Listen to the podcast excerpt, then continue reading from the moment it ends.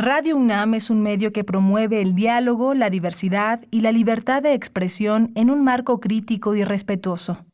Los comentarios expresados a lo largo de su programación reflejan la opinión de quien los emite, mas no de la radiodifusora.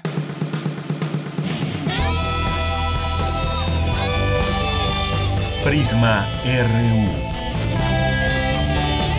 Relatamos al mundo.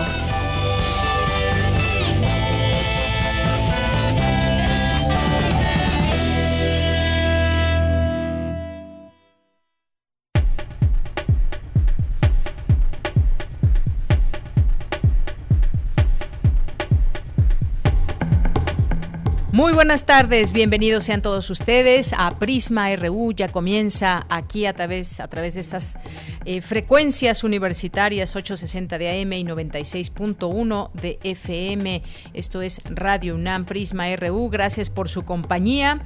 Y pues estamos aquí con mucho gusto, con mucho calor, como ha hecho estos días. Y vamos a hablar justamente del tema del calor en unos momentos. Si ya se dieron cuenta, pues la temperatura subió, subió con la llegada de, marzo. Y bueno, pues otra, una, una muy buena noticia que nos parece digna de compartir con todos ustedes, pues tiene que ver con la UNAM, la Universidad Nacional Autónoma de México, que está entre las 100 mejores universidades del orbe, de acuerdo con el QS World University Ranking by Subject 2021, que este año evaluó a más de 5.000 instituciones de educación superior y la UNAM también se ubica en el sitio 24 del mundo en el rubro de artes y humanidades. Además, en las áreas de ingeniería y tecnología, así como en ciencias naturales, logró la posición 92. Así que enhorabuena por nuestra universidad y pues nos da mucho gusto dar a conocer a ustedes estas, estas noticias. Y bueno, pues eh, ya han comenzado algunas de las actividades por el próximo Día Internacional de la Mujer, el 8 de marzo. Eh, y bueno, entre otras cosas también estos movimientos que se han eh, acostumbrado también a lo largo del tiempo y para dar eh, visibilidad a la lucha de las mujeres en el mundo, pues en esta, en esta ocasión, en esta ocasión será diferente para muchos eh, países. Hay que recordar esas manifestaciones tan enormes que hubo el año pasado, que se preparaban para el 8 el 8M. Bueno, por lo que respecta a una de los, uno de los lugares donde conjuntó también miles y miles de mujeres que fue España, Madrid, España, el año pasado, pues en esta ocasión quedan prohibidas todas las manifestaciones para este día en Madrid para evitar repunte de COVID-19. Todavía y en la situación que se encontraban hubo manifestación allá en Madrid el año pasado. Bueno, pues como le decía, ya hay algunas actividades también que comienzan desde nuestra universidad, las cuales les estaremos dando a conocer la información, invitarlos para que se sumen a estas actividades, pláticas, conferencias, talleres y más que habrá desde la universidad.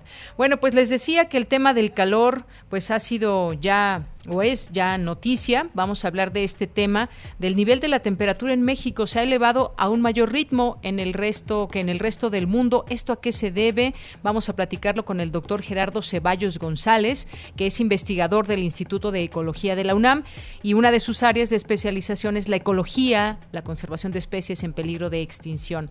Y vamos a conversar también más adelante sobre una guía llamada Caminos para la búsqueda en vida eh, saberes y experiencias de familias y colectivos, una guía que nace de la esperanza ante la creciente problemática de las personas desaparecidas. Vamos a platicar con Liliana López, que es abogada y socióloga, integrante del grupo de investigación en antropología social y forense. Y vamos a tener también una conversación, ya está por comenzar el próximo 18 de marzo comenzará el Festival Internacional de Cine, el FICUNAM, así que vamos a platicar con Abril Alzaga, que es gestora cultural y directora ejecutiva de FICUNAM. La vamos a tener aquí en este espacio para que nos platique pues todos los pormenores de cómo va a ser este festival virtual, por supuesto, en esta ocasión sumándose pues a todas este estos llamados para continuar con estas actividades, en este caso de cine y un festival tan importante, y cómo hacerlo a la distancia, a través de qué plataformas vamos a poder eh, ver las películas. Bueno, ya ella nos contará aquí todos los detalles. Vamos a tener hoy que es jueves Cinemaedro con el maestro Carlos Narro. Tendremos también eh, Las olas y sus reflujos con Cindy Pérez Ramírez. Vamos a tener la información de cultura como todos los días, la información internacional. Vamos a tener también la información de nuestra universidad. Así que quédese con nosotros en este espacio. Antes eh, de dar pie a nuestro resumen de hoy, pues quiero saludar a mis compañeros allá en cabina. Eh, se encuentra Rodrigo Aguilar en la producción, Denis Dicea en la asistencia y Andrés Ramírez en los controles técnicos, mejor conocido como Andrew Friedman. Les mandamos saludos hasta allá. Aquí en el micrófono les saluda con mucho gusto de Yanira Morán. No se olviden, por favor, quienes tengan esa posibilidad de enviarnos mensajes, preguntas, lo que quieran compartirnos en nuestras redes sociales, arroba PrismaRU en Twitter y PrismaRU en Facebook. Bien, pues desde aquí, en este día, en este día jueves 4 de marzo, desde aquí, relatamos al mundo. Relatamos al mundo. Relatamos al mundo. Bien, pues en este jueves, en, en materia universitaria, la docencia, la investigación y la difusión de la cultura son los mejores medios de transformación de la sociedad, señaló Mónica González Contró del Instituto de Investigaciones Jurídicas, una de las galardonadas con el reconocimiento Sor Juana Inés de la Cruz 2021. Creación y recreación de las cuentistas latinoamericanas fue la segunda mesa del ciclo de conferencias El Cuento sin Orillas, organizado por la Coordinación de Difusión Cultural y el Colegio Nacional. Académica de la UNAM destaca casos actuales de la lucha feminista con acontecimientos históricos del movimiento. En materia nacional, el presidente Andrés Manuel López Obrador aseguró que el principal acusador del candidato de Morena al gobierno de Guerrero es Félix Salgado Macedonio, de quien lo principalmente lo acusa es el ex procurador guerrerense Javier Olea Peláez.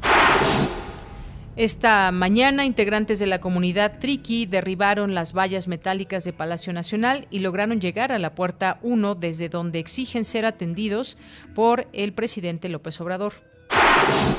La secretaria de Seguridad Pública, Rosa Isela Rodríguez, informó que en siete estados de la República hay más riesgo de que aspirantes y candidatos sean cooptados por parte de la delincuencia.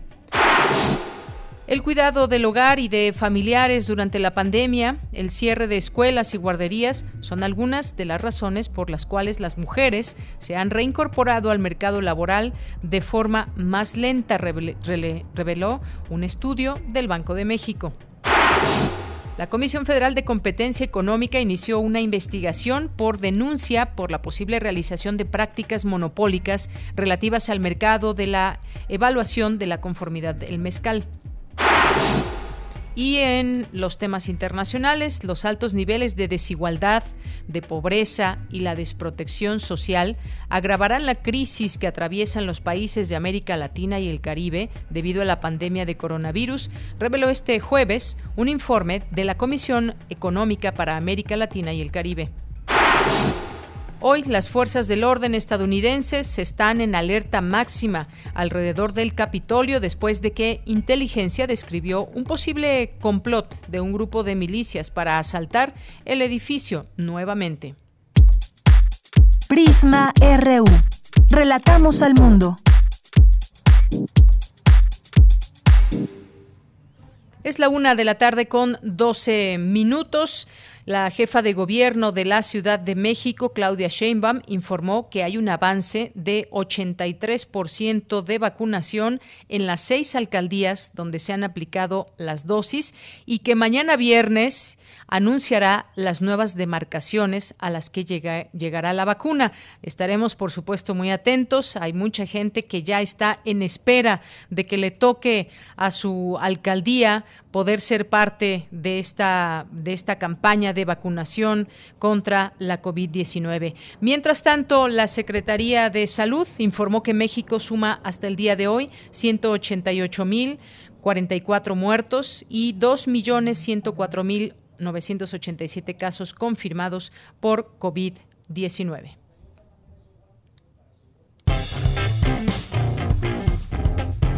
Campus RU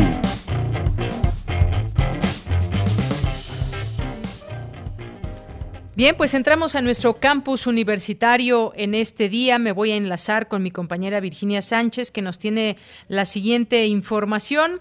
En ceremonia virtual se entrega a 81 académicas e investigadoras universitarias el reconocimiento Sor Juana Inés de la Cruz 2021. ¿Qué tal, Vicky? Muy buenas tardes. Adelante con tu reporte.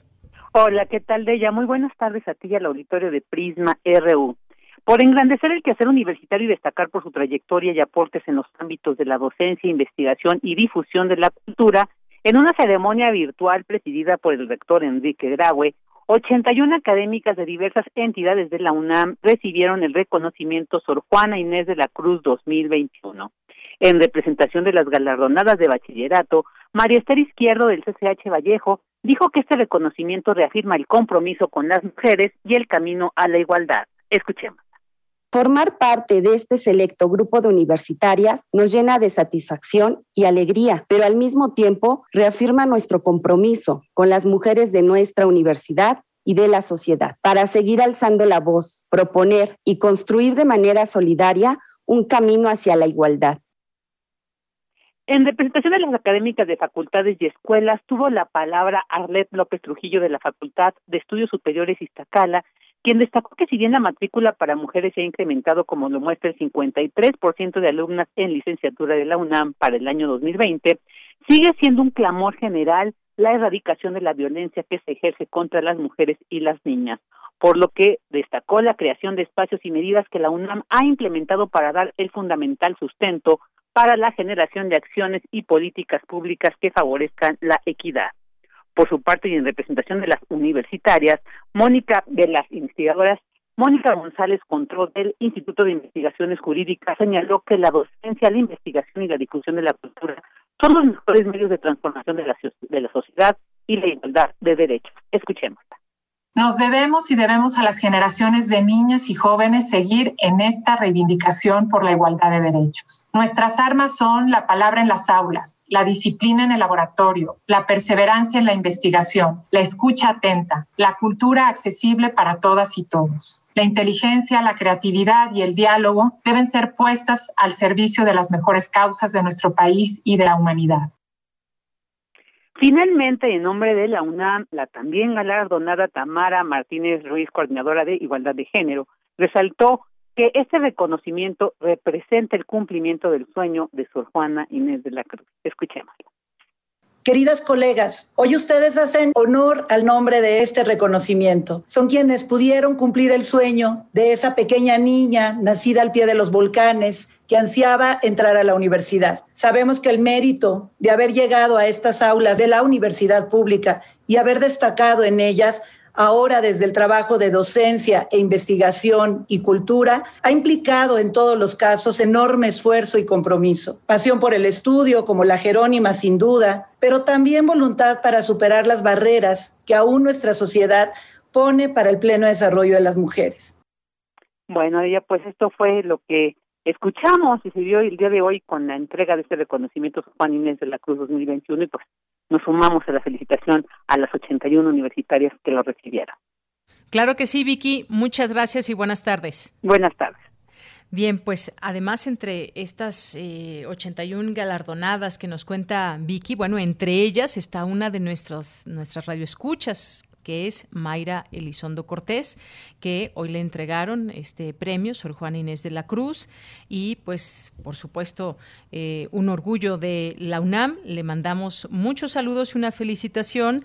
Ella representa la Facultad de Ingeniería. Así que muchos saludos, muchos abrazos, Mayra, y pues aquí también ya la, comunidad de en Twitter de Prisma RU, pues la está saludando y felicitando. Así que pues muchísimas felicidades, Mayra. Vamos a continuar ahora con Dulce García, académica de la UNAM, destaca casos actuales de la lucha feminista con acontecimientos históricos del movimiento. Adelante, Dulce. Deyanira, muy buenas tardes a ti al auditorio de Prisma RU. La protección a la maternidad, mejores condiciones para el trabajo femenino, así como el combate a la carestía de la vida, son algunas de las demandas por las que dieron inicio diversas luchas feministas. Hace muchos años que los movimientos feministas iniciaron y sin duda han alcanzado muchos logros. Sin embargo, muchas situaciones por las que las mujeres comenzaron a luchar se siguen repitiendo. Durante la conferencia 8 de marzo, motivo de celebración, llevada a cabo por la Coordinación de Humanidades de la UNAM, Jessica Méndez Mercado, especialista en historia de las mujeres en el feminismo en México, dijo que el incendio en la fábrica textil de Surton Cotton, según algunas versiones, y que dio origen a la fecha del 8 de marzo como Día Internacional de la Mujer, se asemeja a los decesos de mujeres obreras en los sismos de 1985 y 2017 aquí en nuestro país. ¿Por qué es importante este dato más allá de,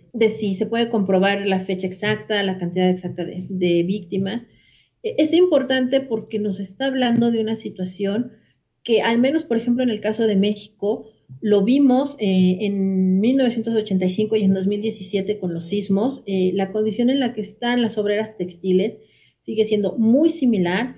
Eh, la mayoría de las mujeres en 1911, o en este incendio de, de la fábrica textil en Nueva York, eran mujeres migrantes, eran mujeres jóvenes, entre 14 y, y 40 años, eh, y es importante porque las condiciones no han cambiado. O sea, a pesar de que ya son actualmente 100 años o más de lucha, vemos que se siguen manteniendo y que se siguen repitiendo estos patrones. Y en realidad es este, pues asusta mucho la similitud entre este incendio y lo que ocurrió en, en 2017 con, con, las costureras, con el sismo en, en, 1985. La académica dijo que es importante conmemorar el Día Internacional de la Mujer porque continúa de diversas formas la falta de respeto hacia sus derechos. Eh, un, un, comité donde se registraron al menos 26 idiomas y 45 dialectos. Recordemos que la mayoría de las obreras eran inmigrantes. Entonces esto nos habla de que se están organizando a pesar de las diferencias lingüísticas, culturales, porque reconocen que tienen en común esta situación. De Yanira, auditorio de Prisma RU, finalmente Jessica Méndez Mercado recalcó que el 8 de marzo sirve para recordar cuáles fueron las demandas de las mujeres en siglos pasados y cuáles de esas demandas no han sido atendidas. Este es el reporte. Muy buenas tardes. Gracias, Dulce. Muy buenas tardes. Porque tu opinión es importante, síguenos en nuestras redes sociales, en Facebook como Prisma RU y en Twitter como arroba PrismaRU.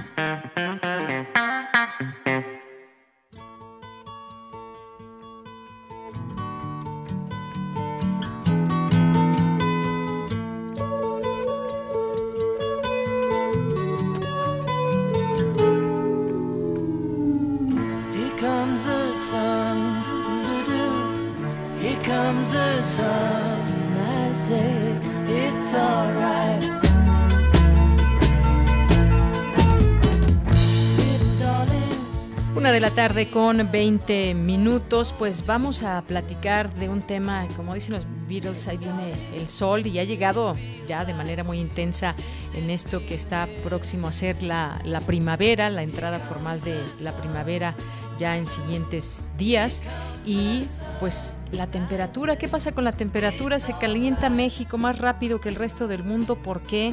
Este nivel de temperatura para nuestro país, pues platiquemos de este tema, ya está en la línea telefónica y como siempre pues agradecemos que nos tome esta llamada, siempre es un placer platicar con él, con el doctor Gerardo Ceballos González, investigador del Instituto de Ecología de la UNAM. Entre sus áreas de especialización está la ecología, la conservación de especies en peligro de extinción. Doctor, bienvenido, muy buenas tardes. Muy buenas tardes, muchas gracias. Pues doctor, muchas gracias por estar aquí. Cuéntenos, de acuerdo con un reporte de clima presentado por la Comisión Nacional de, del Agua, la CONAGUA, durante 2020, el nivel de temperatura en México se elevó 1.4 grados. En el resto del mundo el nivel de temperatura también se ha elevado, únicamente en una menor proporción, con una temperatura global de 0.6 grados. Eh, ¿Qué es esto de la anomalía de la temperatura media nacional? ¿Por qué se está teniendo? ¿Cómo podemos entender este fenómeno, doctor? Bueno, lo primero que habría que entender es que eh, estas eh, son algunas de las manifestaciones que empezamos a sentir en México y en el planeta sobre el cambio climático global. Hemos insistido mucho que los efectos importantes del cambio climático apenas están por sentirse y bueno, estas anomalías eh, como la que se presentó el año pasado en México, lo único que nos están indicando que estos eh, problemas del cambio climático ya se empiezan a sentir de una, de una manera eh, bastante grave. El que México haya sido el país, y son datos oficiales, que haya tenido el mayor incremento en ese año en todo el mundo, que es más del doble del promedio mundial, pues es muy, muy grave. Y de hecho, esto tiene consecuencias inmediatas. Eso no solamente fue un año muy caliente, eh, esto lo que tiene que hacer también tiene a que hubo menos lluvias y cosas y tenemos consecuencias, por ejemplo, que las empresas que son importantísimas para dar agua a la Ciudad de México, Valle de Bravo y estas presas en esta zona del de, Estado de México y Michoacán están al 60, 50 y 40% de su capacidad, eh, cuando deberían estar 20% más, 25% más. Eh, es grave, eh, también porque lo que nos indica que deberíamos estar, el país debería estar eh, enfrentando de una manera muy fuerte, muy ambiciosa, eh, los posibles cambios que vamos a presentar por los efectos del cambio climático. Pero desgraciadamente lo que hemos visto es que el país en las administraciones pasadas y en esta no está haciendo lo que tiene que hacerse. Por ejemplo, resulta sorprendente que en lugar de apostarle a energías limpias, se le está apostando al petróleo, ¿sí? Eh, al carbón en México en este sexenio. Me parece que eh, en realidad eh, estos estas llamadas de atención que ya son graves podrán complicarse mucho más en los próximos años si no tomamos el tema ambiental y el tema de cambio climático con la con, con, la eh, eh, apertura, por, un, primero con la apertura, es decir, que sí existe, y después con la seriedad para actuar, ¿no? Así es, como, como usted bien indica, esto es consecuencia ya directamente del cambio climático y el cambio climático pues también es un tema que se debe de entender eh, y luchar, digamos, eh, de manera global y de manera conjunta. En algún momento pues sabemos que se hacen reuniones periódicas para saber, eh, pues en estas reuniones con los principales líderes del mundo, cómo hacer sinergias y que puedan enfrentar con acciones una situación que ya tenemos y que ya estamos eh, viviendo. ¿Cómo, pues, cómo ¿Qué le han parecido? ¿Qué le parece estas situaciones, estas reuniones, cómo se dan? Si realmente a través de ellas se están logrando cosas. Digo, algo muy importante quizás es que Estados Unidos, ya con el nuevo presidente, pues sí creen en un cambio climático y hasta donde sabemos le interesa el tema. Eso es importante, doctor. Mira, que haya regresado al, convenio de París este, eh, Estados Unidos es fundamental. Es fundamental porque sabemos que este, Estados Unidos, China y Europa son los principales emisores. Si no está uno de ellos adentro, lo demás es eh, este, irrelevante a nivel mundial.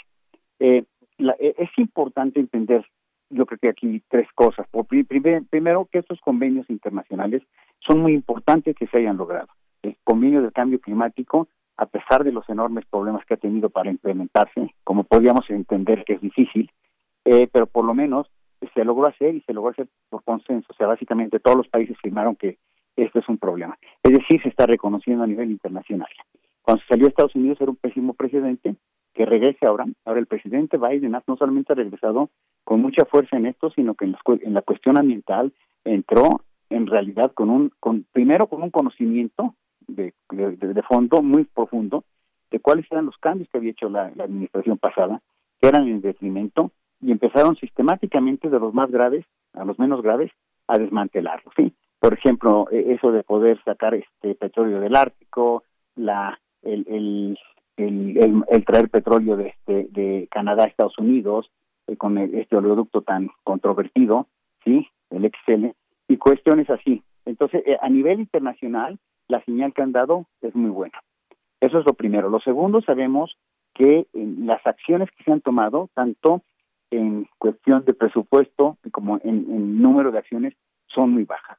Hay un análisis que dice que tendríamos que invertir 400 mil millones de dólares en el planeta para empezar a enfrentar de una manera correcta el cambio climático y la extinción de especies. Eh, estamos lejos de eso, pero y la gente dice, bueno, es mucho dinero. Eh, dos, aquí deberíamos pensar, ¿cuánto es mucho dinero que yo voy al hospital y me dicen, si yo tengo a lo mejor mil pesos en mi cuenta, y me dicen que va a costar 200 pesos eh, el salvarme, ¿no? Que es básicamente eh, una proporción así, eh, todavía menor inclusive, de lo que representa este gasto en, anual a la economía de todo el planeta. Es decir, la inversión no es suficiente para nada y la inversión que se tiene que hacer sí se podría hacer sin problema. El tercer punto es, como muy bien mencionas, es que los efectos globales se van a sentir de una manera mucho más severa en los países que estén menos preparados para esto. En este sentido, si México no toma eh, las acciones súper importantes que ya sabemos cuáles son, eh, eh, como empezar a, dejar de emitir este gases a la atmósfera, reconvertir pues, muchas refinerías y muchas otras cosas que no están funcionando bien, dejar de usar carbono, ahorita se está carbón, están tratando de usar el combustóleo, que es enormemente contaminante por un lado. Y por otro lado, pues evidentemente sabemos que tenemos que proteger las selvas, los bosques, los ecosistemas, las especies. Lo que se requiere en este momento a nivel mundial y en México en particular es tener políticas públicas relacionadas con los problemas ambientales que tengan la magnitud. Eh, que requieren para enfrentarlos. En, este, en, el mundo, afortunadamente, tenemos dos convenciones este año muy importantes, la de biodiversidad y la del cambio climático, que seguramente van a sentar el nuevo precedente, los nuevos eh, parámetros, los nuevos objetivos para el 2030. Debemos recordar que estas, las siguientes dos décadas, yo diría que los siguientes 15 años, eh, van a ser lo que defina el futuro, eh, muy cierto, o sea, el futuro con gran certidumbre, van a definir lo que va a pasar con la mayor parte de los animales y plantas silvestres, en particular y en general de la humanidad y de la civilización. Es el tiempo, me parece, más grave eh, eh, que hemos enfrentado los seres humanos. Eh, eso es lo que está en juego y por esto esta llamada de atención de México, que, de lo que ocurrió en México, de tener esta, este elevadísimo incremento en la temperatura en un año, esperemos que el patrón este año no se repite y nos sigue incrementando, pero las consecuencias ya sabemos. Hay sequía, hay falta de agua, la Ciudad de México en un grave riesgo de quedarse sin agua, en uno de los eh, eh, eh, aportadores de agua más importantes que hay, cosas que ponen en peligro la seguridad nacional del país. Así es, Esa es la magnitud no es solamente que suba la temperatura ya, sino todas las implicaciones que esto tiene. Ahora que usted nos hablaba del cambio climático y cómo es importante también que recuerde, regrese al Acuerdo de París, Estados Unidos y todas eh, pues esas sinergias que se pueden hacer. Quizás si quisiéramos imaginar este mundo pensando en el cambio climático en 10, 15, 20 años, hasta 50 años después, ¿cómo, cómo lo podemos imaginar con respecto hacia dónde vamos, doctor? Mira, eh, eh, en realidad no quiero sonar alarmista ni pesimista, pero de no hacer lo que tengamos que hacer, todas las acciones que las estamos hablando, en donde mantener selvas y bosques eh, es una de las cuestiones más fundamentales a nivel de todo el planeta y en México fundamental, eh, la situación es apocalíptica. Es decir, eh, lo que podríamos estar esperando son sequías prolongadas, cultivos que no se lograron a nivel global, hambrunas, desplazamientos de grandes por, este, porcentajes de la población, inundaciones, eh, sequías, inundaciones, etcétera. De hecho, eh, cuando hablamos de cuál podía ser este este escenario, yo los invito a la gente que nos está escuchando que vean las películas o los documentales de muchas de las ciudades de México, de Asia, son verdaderamente lugares ya que tienen condiciones de, de vida realmente graves, apocalípticas, ¿no?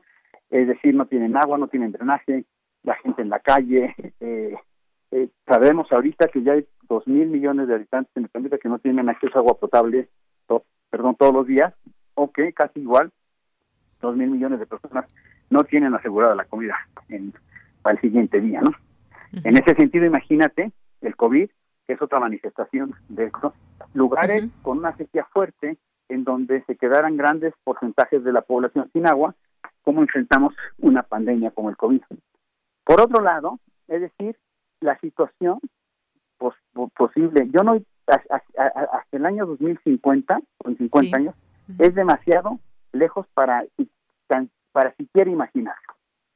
Las películas tipo Mad Max, eso que parecían un absurdo, pueden ser escenarios muy parecidos a lo que ocurra, porque ¿qué va a pasar cuando no haya suficiente agua para la Ciudad de México y todo el agua que se saca del Valle de Toluca? Bueno, no, que no haya agua para la Ciudad de México suficiente ni para el Valle de Toluca, todos los pozos del agua que salen de Toluca hacia la Ciudad de México, la gente en el Valle de Toluca se va a quedar con las manos cruzadas sin agua viendo que se llevan a la Ciudad de México, o al revés. Es decir, tenemos que tomar, entender que este problema ambiental es el problema que tiene la capacidad de colapsar a la civilización en muy pocas décadas. Yo diría que no más de dos o tres décadas. Por lo tanto, ahora, eso es la gravedad del problema. Por otro lado, tenemos toda la ciencia y toda la tecnología para poder mitigar.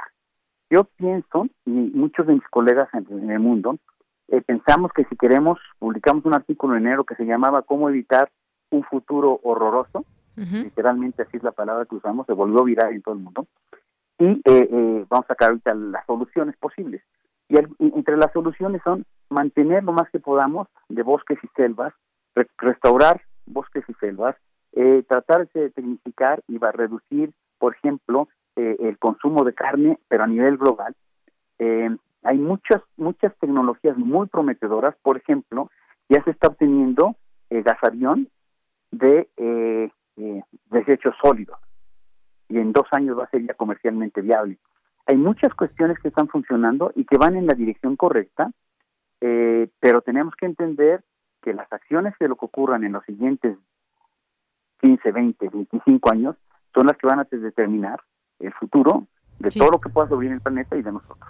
Claro, sí, le preguntaba eh, de 10, 20 hasta 50 años porque me pongo a pensar en todas estas eh, poblaciones jóvenes y jóvenes me refiero a los niños, los niños de este planeta que en este momento están viviendo y están enfrentando una pandemia como la que tenemos en marcha y en 50 años quizás tengan eh, pues 50, 60, 70 años van a ser una población que ha visto ya muchas cosas y cómo será esa, esa vida que llevarán pues desde este momento y en adelante, lo que les tocará vivir a todas estas eh, generaciones de, niños, si me pongo a pensar en, en, la infancia, doctor. Yo te diría, por ejemplo, nosotros cuando yo crecí en los años 60, 70, yo salíamos a la calle a jugar en la noche a las 12 de la noche fútbol en la calle.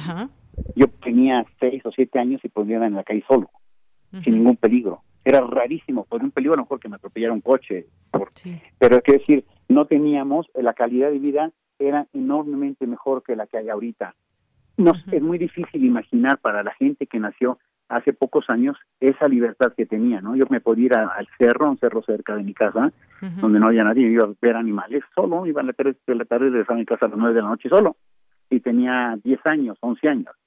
Eh, es decir, eh, lo que podemos pensar, este deterioro que hemos visto en los últimos 20, 30 años, en la calidad de vida, en la calidad del ambiente, se va a multiplicar.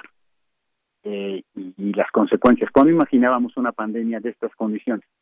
Entonces, cuando estamos pensando el, el cambio climático, como ya está, estas sequías, esta falta de alimento, este incremento de la temperatura en México de uno punto y tantos grados, al doble de la mayor parte del planeta y uno tal vez el más alto en todo el planeta, lo que nos está indicando que el colapso ya está ocurriendo. Y tú eres una de los dos millones, de dos mil millones de personas que no tienen agua potable todos los días o que no va a comer, el colapso ya está. Si tú ves las calles, los suburbios y las eh, que este eh, todos los suburbios en las casas en, ciudades como Kinshasa, como Nezahualcóyotl, como tantos otros lugares en el planeta, pues la gente que vive ahí pues ya vive en una situación muy precaria, muy complicada de violencia, de falta de recursos, de falta de infraestructura, etcétera, etcétera. Que lo que a mí me tratando de imaginar ese futuro es que más extensiones de las ciudades y de del país y de los planetas estarán en esas condiciones tan precarias. Y obviamente eso genera violencia, eso genera muchos problemas. No quiero acabar pensando, si yo fuera un joven, en este momento me sentiría enormemente cansado tal vez. Eh, lo que quiero decir es que existe, debe haber, eh, debemos tener mucha esperanza de hacer las cosas bien.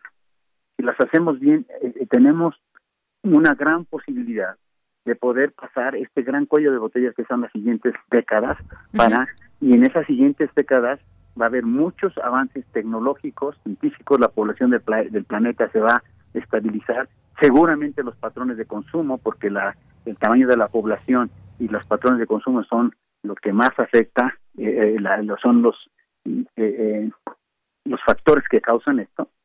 Yo quiero decir que existe la posibilidad de que esto no sea de una manera apocalíptica, dantesca, como está escrito por muchos autores, pero va a depender de nosotros.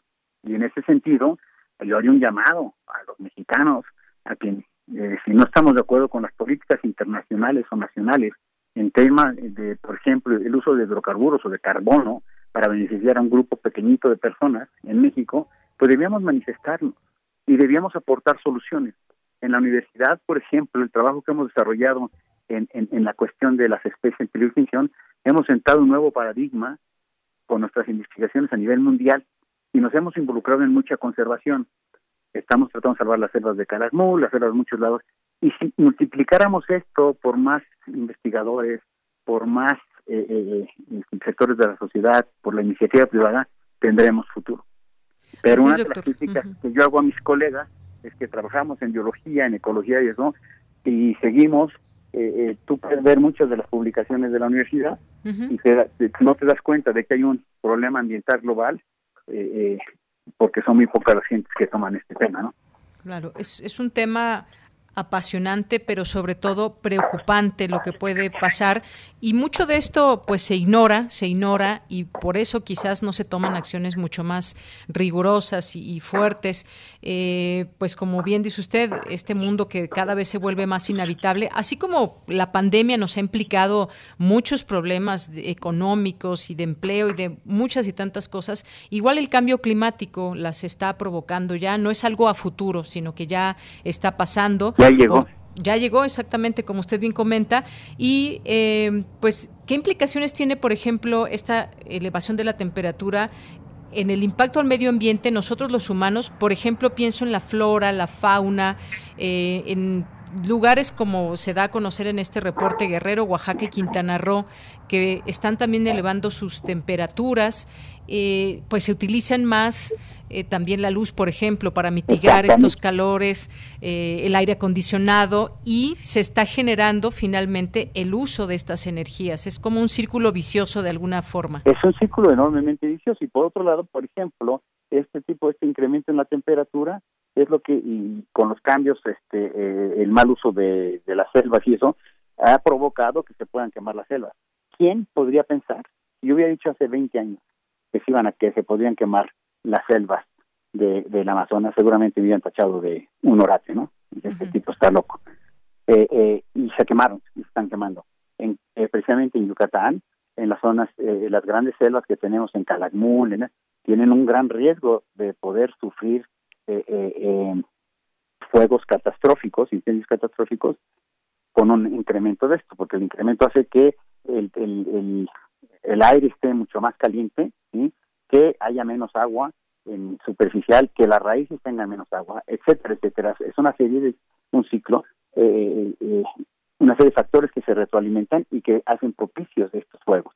Y por otro lado, como tú bien mencionas, imagínate la fauna, o sea, la fauna, nosotros en un eh, periodo de sequía, en nuestros estudios en la región de Calakmul, tuvimos en un área de estudio con cámaras trampa fotos de 200, 258 fotos de jaguar en un año atípico, seco. y porque ya hay unos pocos pues, lugares con agua donde estamos trabajando. Es decir, se concentraban todos los animales ahí porque no es suficiente. ¿sí? Y eh, eh, en un año normal tenemos tres o cuatro fotos, porque se dispersan.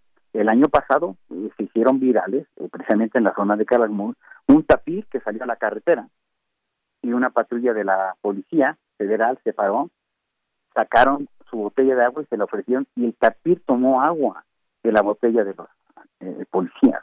O sea, imagínate un animal silvestre que sale a la carretera, que por definición, o sea, por, por conducta, huiría al ver a los humanos y se acercó y tomó agua de la botella del señor. Es decir, este, eh, la situación es muy, muy complicada y desgraciadamente entre más especies perdemos, eh, de especies de, fauna y flora silvestre, perdemos más la estructura y función de los ecosistemas, que es fundamental para mantener los servicios ambientales, que son todos estos beneficios, como precisamente la regulación de la temperatura en la Tierra. Entonces, es decir, todo esto, desgraciadamente, va teniendo impactos y son feedbacks positivos en donde este estamos eh, lo que afecta a la temperatura afecta a los ecosistemas, afecta a las especies y esto afecta a la temperatura y a las especies y a los ecosistemas. Entonces es un círculo vicioso. Eh, y tendríamos que tomar la situación con, primero, la magnitud de la gravedad que con la seriedad que se requiere, y también entender que si hacemos las cosas bien, tenemos la posibilidad, por lo menos la posibilidad, de que el futuro no sea tan complicado como se está presentando, como se proyecta en este momento. Bien, pues doctor, siempre un gusto platicar con usted, aunque pues, eh, pues sí, como usted bien dice, hay que ser más vale realistas y hay que avisorar lo que puede pasar si seguimos como hasta este momento, donde no se toman grandes acciones globales para enfrentar el cambio climático y revertir lo que puede pasar en el planeta. Muchas gracias, doctor, y ya platicaremos en otro momento con usted. Yo les agradezco mucho, como siempre. Muchas gracias. Hasta luego. Muy buenas tardes. Fue el doctor Gerardo Ceballos González, investigador del Instituto de Ecología de la UNAM. Y todo esto que nos platica, sin duda, muy interesante, preocupante, pero sobre todo hay que estar enterados siempre, porque conociendo nuestra realidad es como podemos cambiar cosas a favor del planeta.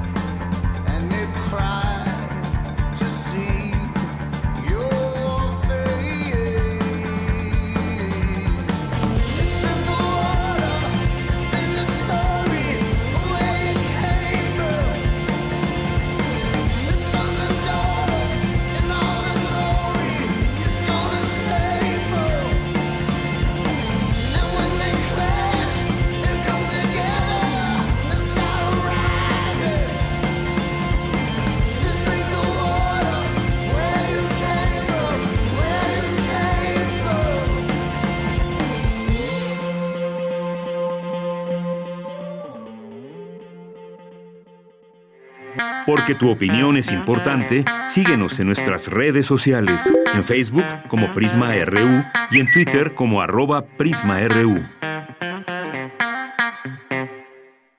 Bien, continuamos. Es la una de la tarde con 45 minutos y vamos a hablar de eh, pues una guía una guía que nace con una esperanza, caminos para la búsqueda en vida, saberes y experiencias de familias y colectivos, una guía para la búsqueda en vida de las personas desaparecidas.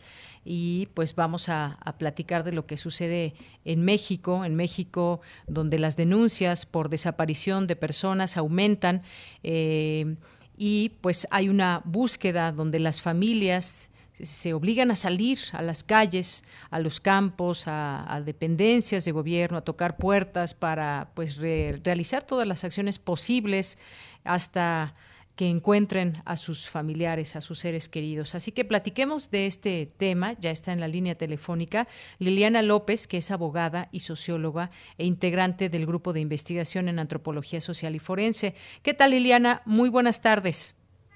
Muy buenas tardes, Yanira. Eh, gracias por invitarme a, tu programa. Bien, pues Liliana, muchas gracias por estar aquí. Cuéntanos, por favor, acerca de esta guía, quiénes participan, cómo funciona, eh, cuál es la razón por la que nace. Platícanos, por favor. Mira, esta es una guía que es el producto de, de, casi dos años de trabajo, 18 meses de trabajo continuo entre el grupo de investigaciones en antropología social y forense, como mencionaste, del cual soy integrante, y Serapaz, Servicios de Asesoría para la Paz, esta organización de, derechos humanos y de promoción de la paz, eh, pues eh, vimos necesario eh, que hacía falta, vimos que había la necesidad de construir una guía como esta. Hay otras, hay muchas otras guías, hay protocolos este, o manuales para los protocolos en torno a las leyes de desaparición y, y demás, pero no había eh, un, un, documento como este que se enfocara en la búsqueda en vida. Con anterioridad, el, el, el propio GIAS eh, había eh, articulado ya una guía para la búsqueda en fosas, era una búsqueda en muerte, y mucha de la búsqueda en el país se concentra en la búsqueda en muerte, se, se ha concentrado en la búsqueda en fosas, también la institucional, y eh, pues los colectivos y los familiares con los que hemos trabajado a lo largo de estos cuatro años y medio, casi cinco que va a cumplir el GIAS, pues nos habían dicho reiteradamente que era necesario no solo buscar en muerte, sino buscar en vida. Y entonces hicimos un trabajo pues amplio, porque en este la idea es sistematizar aquí los conocimientos de muchos colectivos y familiares. Entre colectivos y familiares, eh, en, la, en la propia guía se describen, además de, de estas dos organizaciones este, que coordinamos el proyecto, a 53 eh, colectivos, entre colectivos y, e integrantes de, de colectivos y familiares que están buscando. Bien, es, es, un esfuerzo enorme por lo que nos estás platicando, Liliana, porque constituye una herramienta que será muy importante porque recopila a través de, de, la experiencia que van teniendo los familiares, que se van encontrando entre sí y van haciendo una comunidad grande, pues hay consejos, información sobre instituciones, a dónde recurrir, eh, quién puede ayudar, cuáles son estas redes de apoyo, por ejemplo. Y hay un dato que, que se destaca dentro de esta guía y dice que México entre el año 2006 y enero de 2021, más de 82 mil personas han sido desaparecidas mientras que lamentablemente cada día se suman más y más a esta tragedia humanitaria y de derechos humanos. Es decir, que aquí eh, pues han hecho una especie de redes para que las personas puedan obtener respuestas y, que compartan quizás con otras personas que ya han pasado por este camino o que se puedan em, e, enfrentar a una situación por primera vez y dar seguimiento, sobre todo muchas veces se queda eh, pasan años, sabemos, en la búsqueda de muchas personas y, siguen pasando los años y las autoridades no realizan de la mejor manera su papel. Esto puede, digamos, hacer una especie de unión o de fuerza entre las personas con familiares desaparecidos. Eh, en efecto, mencionaste una palabra que se usa eh, en, la guía, redes, y, otra palabra que también se recupera este, en la guía y que son muy importantes, las redes y las comunidades de búsqueda. ¿Quiénes son las comunidades de búsqueda? Eh, las comunidades de búsqueda no solamente, o sea, en principio son los familiares que son los primeros que van a activarse, a reconocer que su familiar no está eh, y a comenzar a hacer como estos primeros pasos. Y la idea, hay, hay veces que creo que nadie está preparado y nadie quiere estar nadie quiere prepararse para usar una guía como esta. Y partimos de la idea de que no debería existir no de que en este país tendría que estar eh, salvaguardado nuestro derecho a, la integridad a la libertad este, a la vida. Pero eh, a cuenta de esta crisis humanitaria en la que estamos eh, hemos visto que reiteradamente quienes ingresan a este territorio, a este territorio doloroso de, tener que buscar a un ser querido desaparecido, pues eh, son muy importantes las comunidades de búsqueda, que son las personas que van a apoyar en el primer círculo y en un segundo y en otros círculos que tienen como centro a la familia, pero que también pueden ayudar. Los vecinos, eh, la gente que, que estaba cerca del lugar donde ocurrió la, la desaparición o que veía pasar en los lugares reiterados a la persona desaparecida y que podría tener informes de, de algo, son personas que forman parte de la comunidad de búsqueda. Las iglesias, probablemente, los amigos este, y los contactos de la persona desaparecida, todas esas personas tienen un lugar importante y que tienen que sentirse, eh, esta, esta guía también es como un llamado a, a que se sientan parte de, de algo que nos está ocurriendo a todos como sociedad y que también pueden tener un papel. Y aquí se presentan pues algunos pasos de la, la persona está en shock, ¿no? Entonces, ¿qué es lo que tendría que hacer? Este, aquí se dividen en, en 10, eh, en 11 apartados, más o menos dos, eh, sí, 11 apartados. Eh, pero esta primer parte de qué hacer, pues aquí más o menos esto que los familiares han construido y que le han proporcionado a las redes de búsqueda que generan y que van diciendo de, voz en voz y que van transmitiendo pues así entre, entre colectivos y colectivos y entre familiares, pues fue la idea que recuperarla aquí y esperamos, sí, esperamos que, que sirva para conjuntar eso que muchas veces ellos hacen con otras personas que van eh, pues iniciándose en este camino doloroso de buscar a su ser querido. Claro, y además esta guía surge de la necesidad precisamente de que muchas personas pues eh, tienen y de primer momento no saben cómo dar seguimiento, a quién recurrir. Eh, hay una situación muy muy fuerte, muy triste, como como bien dices, Liliana, muchas veces se encuentran en shock y no se sabe por dónde empezar. Así que en ese sentido es una herramienta muy importante. Ahora, ¿quiénes participan? ¿Quiénes son parte? Eh, ¿Quiénes han, apoyan y han construido esta guía? Mira, eh, te refieres a, tendría que mencionar una lista larga, o sea, hay quienes Sí, diga los más importantes quizás quienes pueden participar en ella, quienes han participado. Bueno, mira, los más importantes son los familiares y tenemos una lista al, iniciando eh, una lista de las 54 personas que participaron entre un coloquio que eh, hicimos, un eh, un taller después del coloquio, otro taller, eh, particularmente de búsqueda de mujeres, un grupo focal y entrevistas.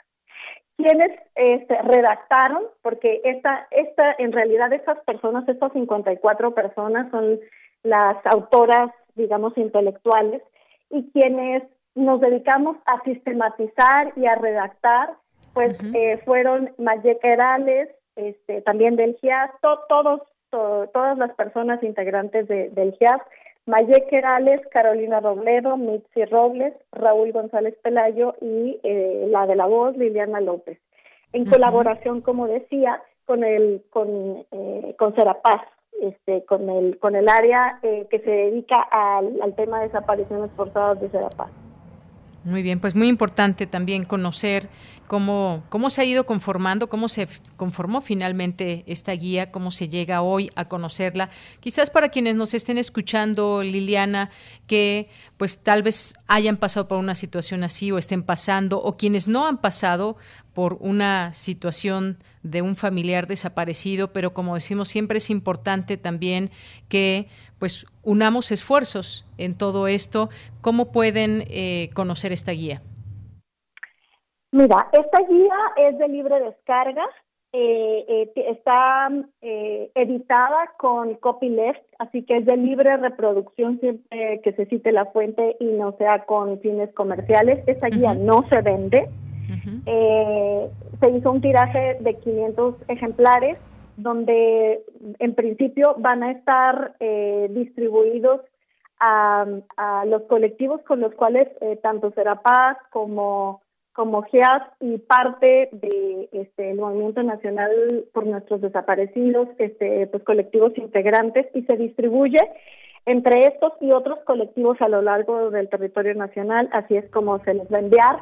Y como yo decía es de libre descarga y además, otra muy buena noticia, fíjate que eh, además de la, de la guía impresa en PDF, que son esas este, 100 paginitas con mucho, con infografías y todo, eh, tenemos un sitio web donde el, tiene su propia lógica el sitio web. Se puede descargar de ahí la página, pero además eh, tiene otra lógica para especialmente diseñada para la navegación, tanto en celular como en computadora y es eh, www desaparecidosbúsquedaenvida.mx.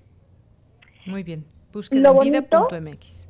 De www desaparecidosbúsquedaenvida punto desaparecidos busca en vida punto mx. Y aquí van a poder también descargar, además de la guía, las infografías específicas de búsqueda de mujeres, de primeros pasos, de ayuda legal, hasta hay un machote de amparo, este, como un formato de amparo para que eventualmente puedan recurrir. Muy bien. Pues yo te quiero agradecer mucho estos minutos aquí en Prisma RU de Radio UNAM para que nos hables de esta guía, Caminos para la búsqueda en vida, saberes y experiencias de familias y colectivos. Liliana, muchísimas gracias. A ti, Yanira, gracias por haber invitado. Eh, que esté bien todo el público escucha. Gracias a ti. Hasta luego. Hasta luego. Muy buenas tardes. Bueno, pues Liliana López, abogada y socióloga e integrante del grupo de investigación en antropología social. Bien, pues nos vamos a ir al corte, vamos a escuchar esto de Margarita Castillo que nos deja, que es el dolor y el tiempo.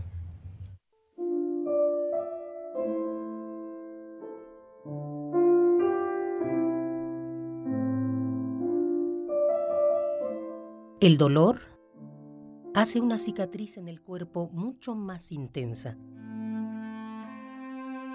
más profunda y más duradera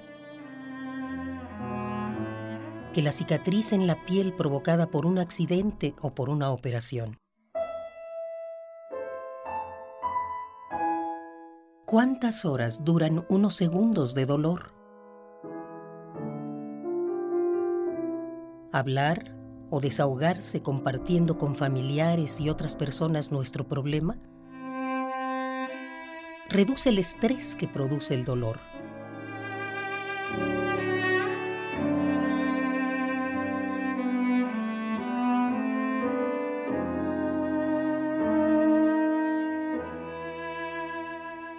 El tiempo no es el mismo frente al dolor crónico.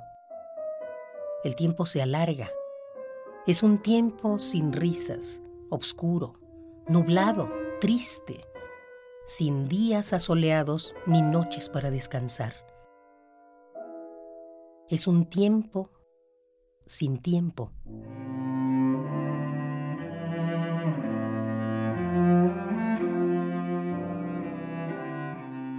¿Con qué reloj se mide el dolor?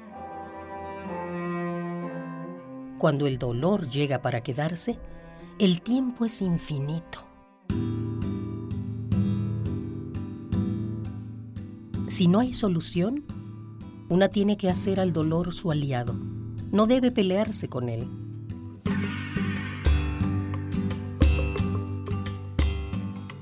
Tiene que aceptarlo y respetarlo, dándole su lugar.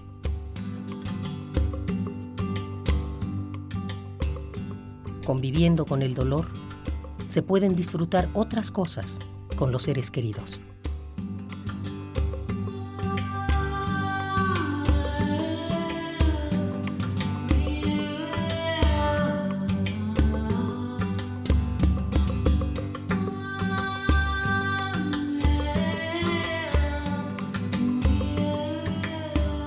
El dolor y el tiempo. Yolanda Olvera.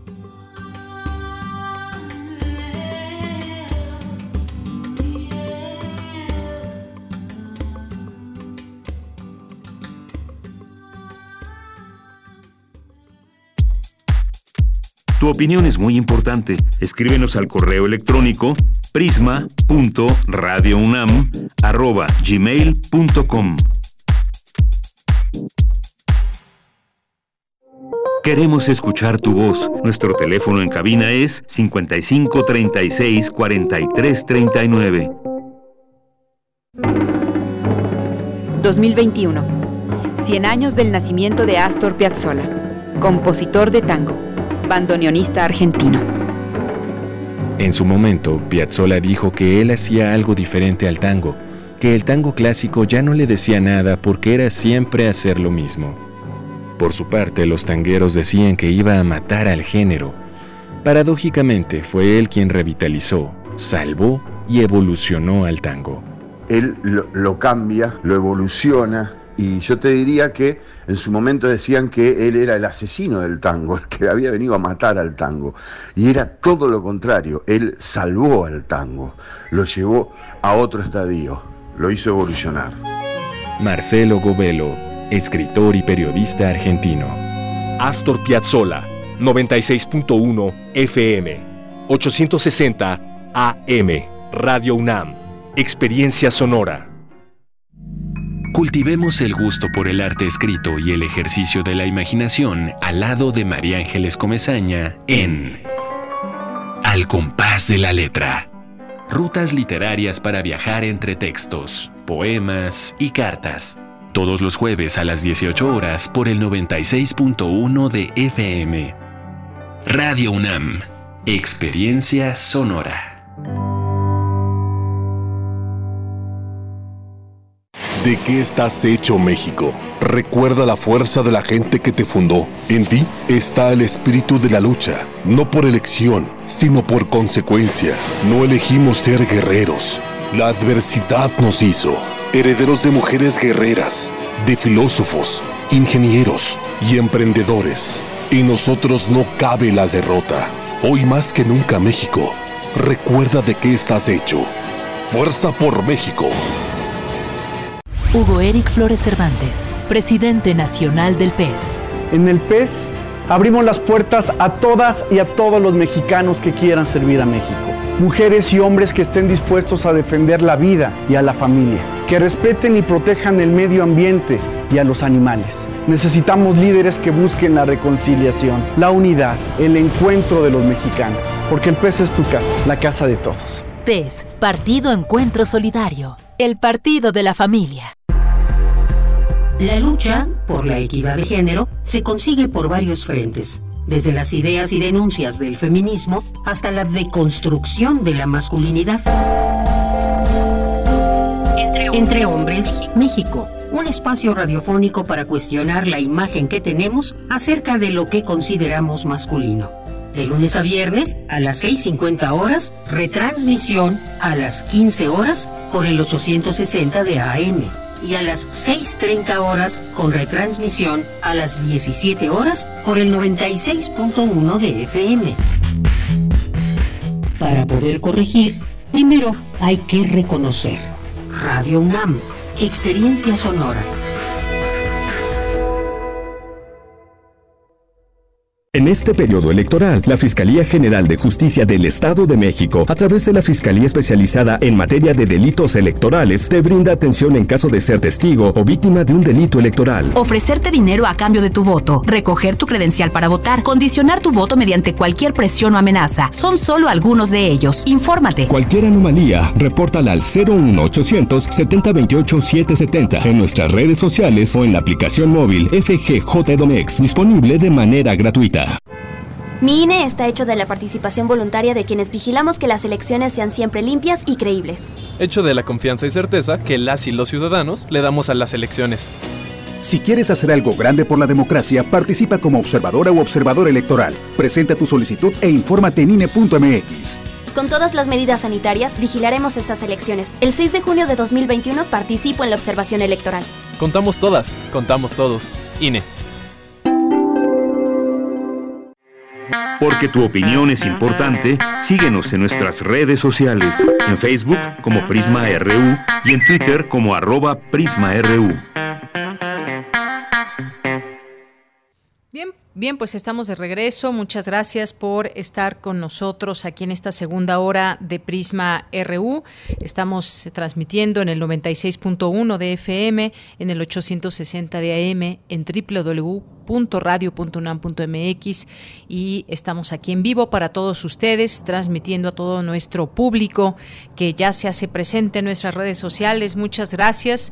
Gracias a todos ustedes a Silvia Vargas aquí atenta y presente, Mayra Elizóndole, qué bueno que escuchó nuestra felicitación que dábamos hace unos momentos en la primera hora cuando dábamos a conocer esta información de las galardonadas por el premio Sor Juana Inés de la Cruz 2021 y bueno, pues también tenemos por aquí a quien más, a Misael Neotécnico, que nos dice que si podríamos poner Niño Mutante de los Yucatán a Gogó, que está relacionado con, el tema que estábamos platicando de la temperatura que va subiendo en México y todas las consecuencias que trae y no es otra cosa más que parte de este cambio climático que ya tenemos encima.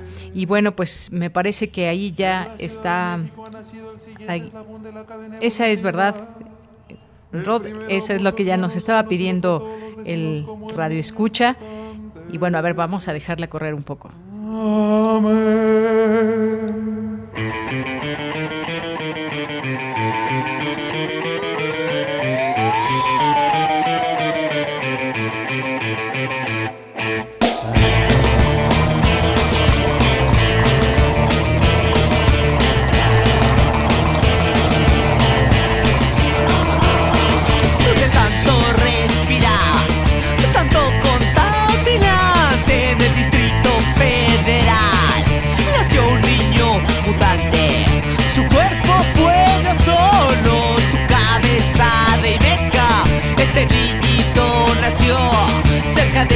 Estadio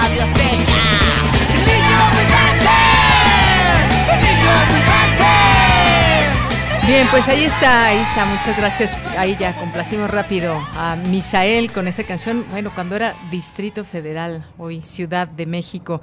Pues muchas gracias aquí que se hacen presentes en nuestras redes sociales. Silvia Vargas nos dice, Dice, así es el compromiso, debe ser global y fuera de simulaciones por parte de los países que emiten más gases de efecto invernadero y no solo cambiando un modo de producción por otro, hidrocarburos o renovables. Gracias, Silvia. César Soto, que nos dice un ejemplo real del cambio climático e hidrológico es la disminución de metros cúbicos de agua para abastecer a la Ciudad de México y otras localidades provenientes de la cuenca del río Lerma en el Estado de México. Gracias, César, también por esta aportación.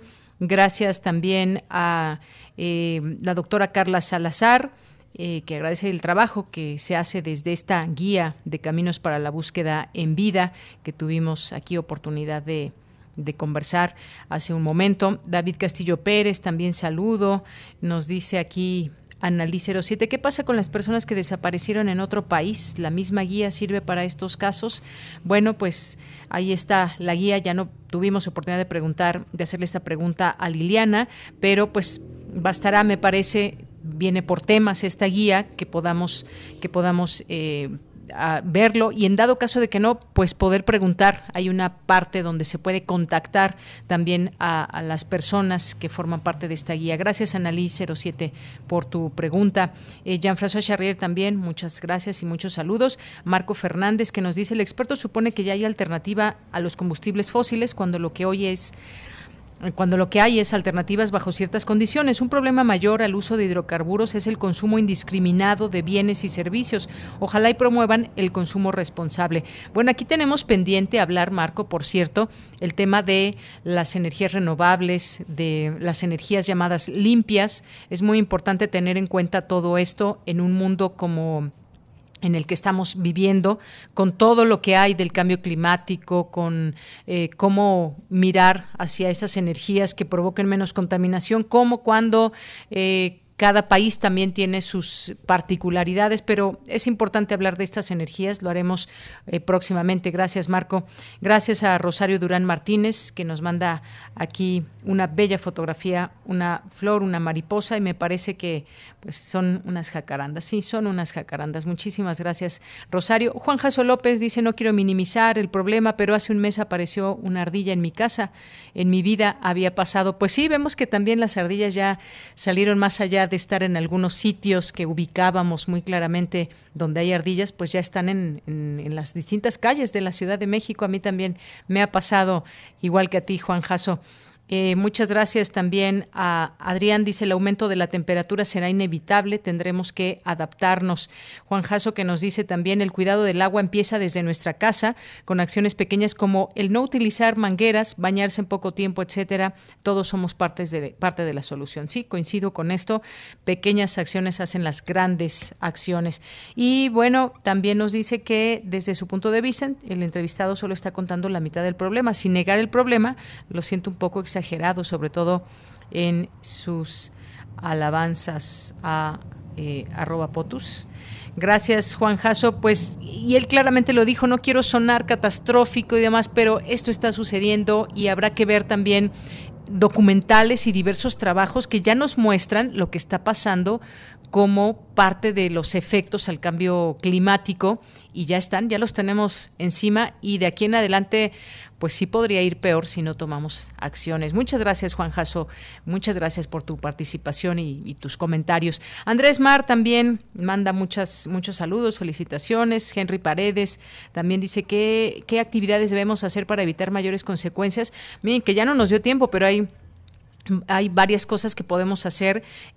muchas, si ya se dan cuenta, se están utilizando poco a poco y cada vez más autos híbridos, por ejemplo, que no, no contaminan y que pues tienen otra forma de, de, funcionar y que eso puede ayudar al medio ambiente también es otra de las otra de las posibilidades. Ahorita pues sabemos que son muy caros estos automóviles, pero ojalá ojalá que llegue pronto el día en que tengan un precio menos elevado y que más gente pueda adquirir uno.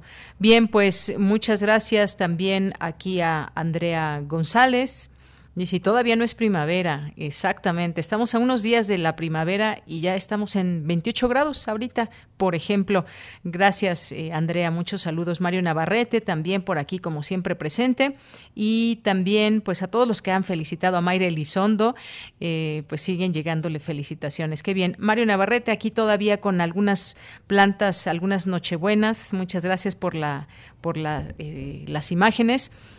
también dice tristemente no, en el calor incita, gracias Aarón, gracias a Andrea que nos manda saludos sonoros. Y también pues aquí eh, dice que pues manda saludos y está genial el programa. Muchas gracias Aarón. Rosario Durán también, un aplauso por nosotras, dice en una imagen que nos hace llegar. David Castillo Pérez también, Henry Paredes, Guerrero, eh, más que listos, nos dice por aquí. Eh, Julio Naveda también. Eh, a todos ustedes, gracias. A Oscar también, Fabi Puma. Araceli Vega Martínez, a nuestro defensor de Radio y TV UNAM, el maestro Guillermo Montemayor Gómez, y gracias también a las personas que escriben a través de él, haciendo referencia en sus comentarios a este espacio. Gracias de verdad por eh, sus comentarios, sus inquietudes que son completamente tomadas en cuenta. Eh, Rodrigo López también, muchas gracias, Flechador del Sol, aquí presente, y a todas las personas que se sumen en este día jueves a nuestras redes sociales. El Instituto de, Ecología de la UNAM, mandamos saludos a todos ellos, a Camila González también. Eh, y a todos los que se vayan sumando. Bueno, pues vámonos a la información. Eh, cuentistas latinoamericanas hablan de las autoras que las influyeron en su labor literaria. Cristina Godínez. Hola, ¿qué tal, Deyanira? Un saludo para ti y para el auditorio de Prisma RU. En el marco del Día Internacional de la Mujer, la Coordinación de Difusión Cultural de la UNAM, el Colegio Nacional y la editorial Páginas de Espuma organizaron este ciclo. Socorro Venegas, directora de Publicaciones y Fomento Editorial, señaló que el proyecto Vindictas ha sido toda una provocación. Y una manera subversiva de enfrentarnos a esa historia de la literatura latinoamericana donde parece que no hay autoras, donde parece que no hay lugar para la voz de las escritoras. Por eso surge el proyecto, por eso hemos publicado esta colección de novela y memoria que fue nuestro punto de partida, más todos los otros proyectos. Pero también por eso hemos entendido que no es suficiente con publicar. Vindictas también es una propuesta de formación, de una difusión muy amplia en todos los espacios posibles para alcanzar con estas reflexiones a públicos cada vez más amplios. La escritora Lucia Melgar dijo que en el siglo pasado se fue haciendo un camino hacia una mayor libertad en la expresión de las autoras. Es decir, no solamente en términos del estilo, que vamos a ver en el libro mismo que ustedes editan, eh, se ve esas continuidades de las que voy a hablar en un momento, pero yo creo que sí vemos una mayor libertad, sobre todo en algunos temas como puede ser la centralidad del cuerpo. Carmen Alemani de la Universidad de Alicante comentó que las cuentistas hicieron visibles los patrones del sentimiento social. Desde la segunda mitad del siglo pasado se abogó por la denuncia del sistema patriarcal, por la visibilización de lo sofocado y socavado que había estado el espíritu de la mujer. Ahora creo que hemos pasado a otro estadio. Somos víctimas del sistema. Y aunque seguimos siendo las mujeres más víctimas del sistema, también lo son algunos hombres. Es decir, que se empieza a ver que la victimización es de ida y vuelta. La especialista en literatura centroamericana Magda Zavala se enfocó en escritoras clave de la literatura de finales del siglo XIX y la primera mitad del siglo XX, y que son Pepita García Granados, Rafaela Contreras Cañas, Vera Yamuni Tabushi e Irlanda Oyamuno. Por último, Alejandra Mato, de la Facultad de Filosofía y Letras de la UNAM, comentó que las mujeres siempre han escrito, pero no se publicaban sus obras. Hay allí un elemento que, eh, que es interseccional, en donde interviene no solo el género, sino también la condición socioeconómica, las circunstancias políticas, las circunstancias sociales, que determinaron de alguna forma que muchas de estas escritoras no tuvieran un papel trascendente o que tuvieran que publicar en editoriales eh, independientes, en donde no se las conocía, en donde no había mucha capacidad de difusión como sucedía con otras. De Yanira hoy tendrá lugar la segunda mesa y participarán Gabriela Alemán, Liliana Colanzi, Beatriz Espejo y Carolina Sanín. La cita es a las 6 de la tarde y se puede seguir a través del canal del Colegio Nacional. Este es mi reporte. Buenas tardes. Gracias, Cristina. Muy buenas tardes. Nos vamos ahora con las olas y sus reflujos. Esta semana, Cindy Pérez Ramírez platica con la curadora Roselín Rodríguez del Instituto de Investigaciones Estéticas de la UNAM acerca del feminismo, el arte y la mesa redonda, intervenciones feministas en la curaduría. Adelante. Las olas, y sus reflujos.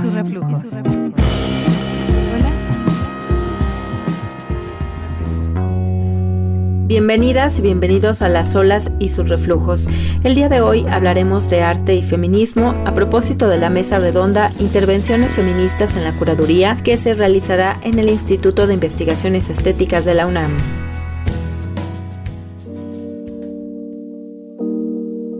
¿Qué implica curar desde los feminismos? ¿Qué prácticas alternativas de colaboración y horizontalidad se instalan en las curadurías? ¿Qué temas y problemas son incorporados o revisitados desde las miradas feministas? ¿Es posible despatriarcalizar los museos y las exhibiciones? Estas son algunas de las preguntas que se hizo el colectivo Despatriarcalizar el Archivo, conformado por un grupo de investigadoras que iniciaron desde hace un año con el fin de compartir experiencias y construir estrategias comunes para el estudio de ciertas masculinidades conflictivas o modelos patriarcales ligados a ejercicios de poder en el campo de la cultura y el arte. Pero para explicarnos más de la relación que existe entre el arte y el feminismo, escuchemos a Roselín Rodríguez Espinosa, curadora e historiadora del arte y coordinadora del seminario taller Despatriarcalizar el Archivo. Muchísimas gracias por tomarnos la llamada y darte el tiempo de platicar con nosotros, Roselín. Muchas gracias a ustedes por la invitación.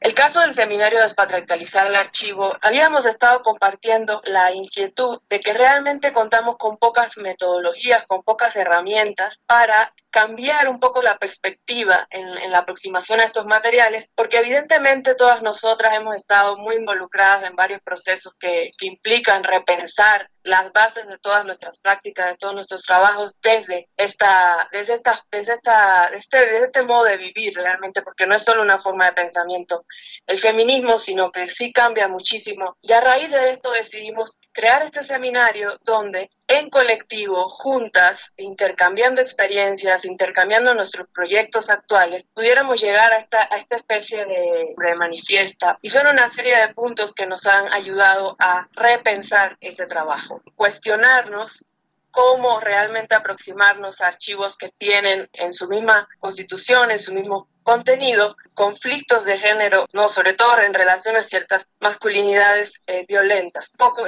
estamos en contra de esa política de, de cancelación, ¿no? Digamos, de pues no estudiemos más a estos hombres complicados del pasado, ¿no? Digamos, ¿por qué seguir estudiando a Doctor Atel o a Diego Rivera? Pero no, pero la pregunta un poco es aquí, ¿los dejamos de estudiar o los estudiamos de otra forma, ¿no? Y esa otra forma, evidentemente, pues desde, desde el presente, desde una investigación, pues somos nosotras, ¿no? Las que estamos ahora narrando. ¿Cómo podemos ver el arte, los archivos, la historia bajo esta perspectiva feminista? Es claro que esto es un proceso eh, que está en curso no existen las herramientas, ninguna de nosotras de manera, y menos de manera individual, tiene las herramientas completas y cerradas. Es un tipo de fuerza la que dota a esta colectividad pensar el archivo como cuerpo, lo cual implica, por supuesto, contaminar nuestra labor de archivistas y de investigadoras con prácticas artísticas, con prácticas de literatura, de ficción de, y otras poéticas. Otra de esas herramientas era pensar la vida en los archivos. Rosalín, ¿qué discusión crees que ha traído el feminismo al arte?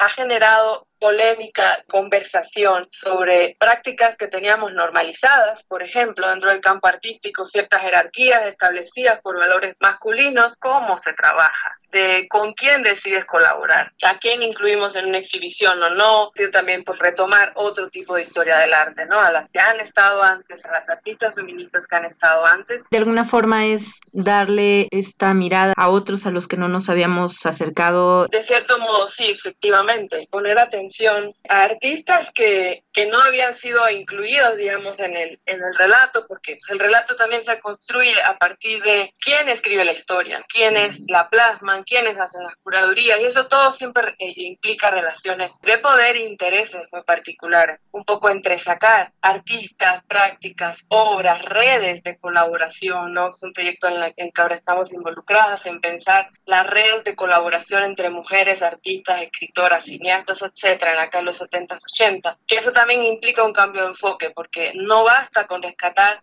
las figuras individuales de las artistas, por ejemplo, las artistas mujeres, porque es un trabajo que más o menos eh, de forma más lenta, pero se ha, se ha intensificado y contamos con una base importante, ¿no? De parte de otras investigadoras y artistas, pero quizá también hay que pensar en rescatar no solo la, esa figura autoral de la artista mujer, sino pensar cómo trabajaban, ¿no? Para también entender cómo ellas en su momento sobrevivieron a un, a un contexto del arte sumamente machista, patriarcal, etc. ¿Cuáles fueron sus herramientas en su momento y aprender de ellas? Muchísimas gracias, Roselín, por el tiempo que te diste para platicar con nosotros. De nada, muchísimas gracias, Cindy.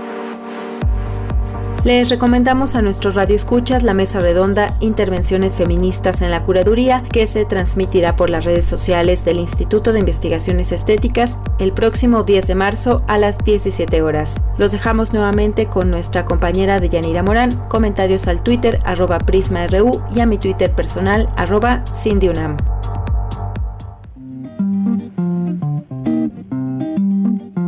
Las olas, y sus reflujos. Y sus reflujos.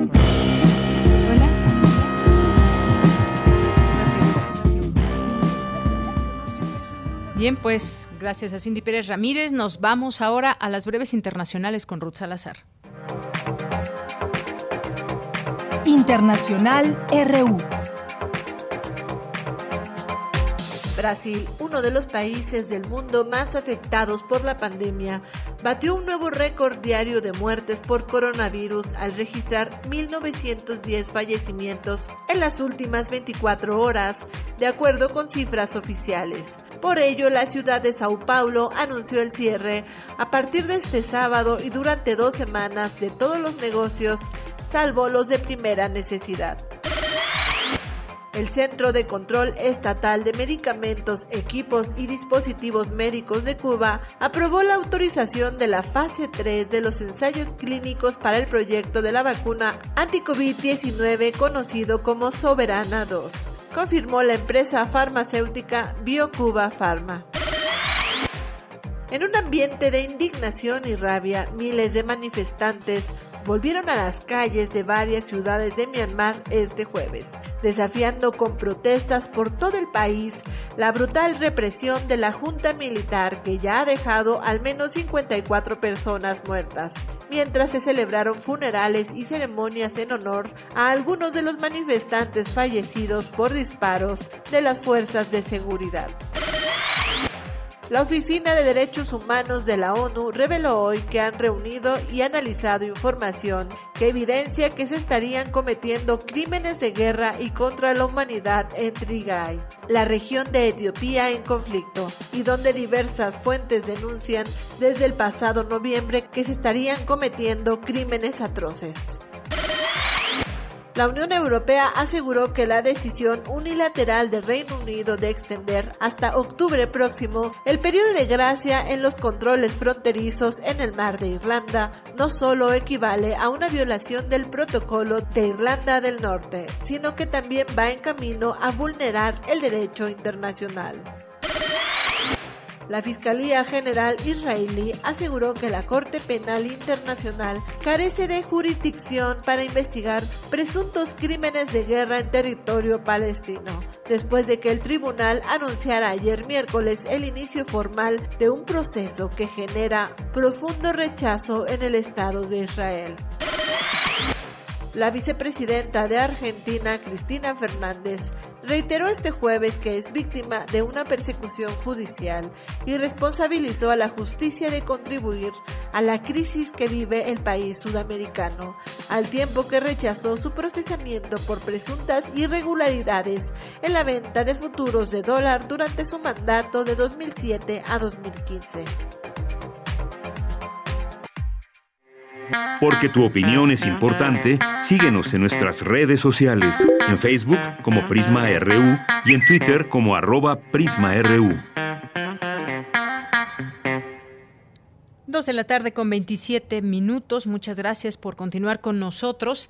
Vamos a hablar del FICUNAM, el Festival Internacional de Cine de la UNAM, que comenzará el próximo 18 de marzo, 10 días del 18 al 28 de marzo, un encuentro organizado por la UNAM y que pues se transmitirá en esta ocasión a través de distintas plataformas que podemos acercarnos a conocer las películas que estarán dentro del festival. Y pues para platicar de este tema y que nos dé más detalles y nos platique de todo lo que tendremos en el FICUNAM, pues ya está Abril Alzaga Magaña, que es gestora cultural y directora ejecutiva del FICUNAM.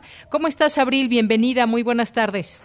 Muchas gracias, Deyanira, por el espacio en este programa de Radio UNAM.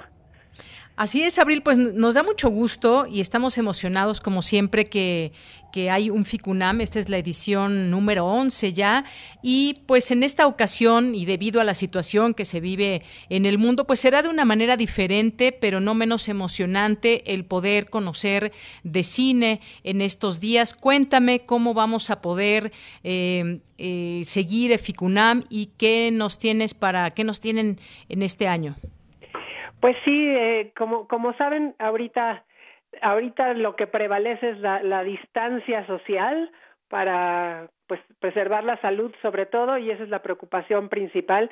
Y bueno en ese sentido lo que hemos preparado es una edición completamente en línea en donde eh, pues todos los los los usuarios este o todo todas las los espectadores y, los seguidores de, de FICUNAM no solo en la Ciudad de México que esto es algo que también es positivo sino en todo el país en todo el territorio nacional van a poder seguir a través pues de distintas plataformas. Tenemos eh, tres aliados principales que son eh, Cinepolis Click eh, Movie y, por supuesto, la eh, plataforma de cine en línea de la Filmoteca de la UNAM, en donde encontraremos toda la programación fílmica y algunas eh, funciones especiales con Canal 22 y con TV UNAM. Y, bueno, todas las actividades eh, paralelas, conversaciones, charlas magistrales, eh, un, taller, eh, vamos a tener también el seminario del público, el futuro, vamos a tener, eh, como siempre, nuestra alianza con la Cátedra Bergman, el Foro de la Crítica, eh, también el, ahora repetimos el encuentro punto de vista en esta ocasión con la eh, Rosario Castellanos, con una mesa que reflexiona sobre las disidencias sexuales a propósito de, varias películas que están en, en la programación.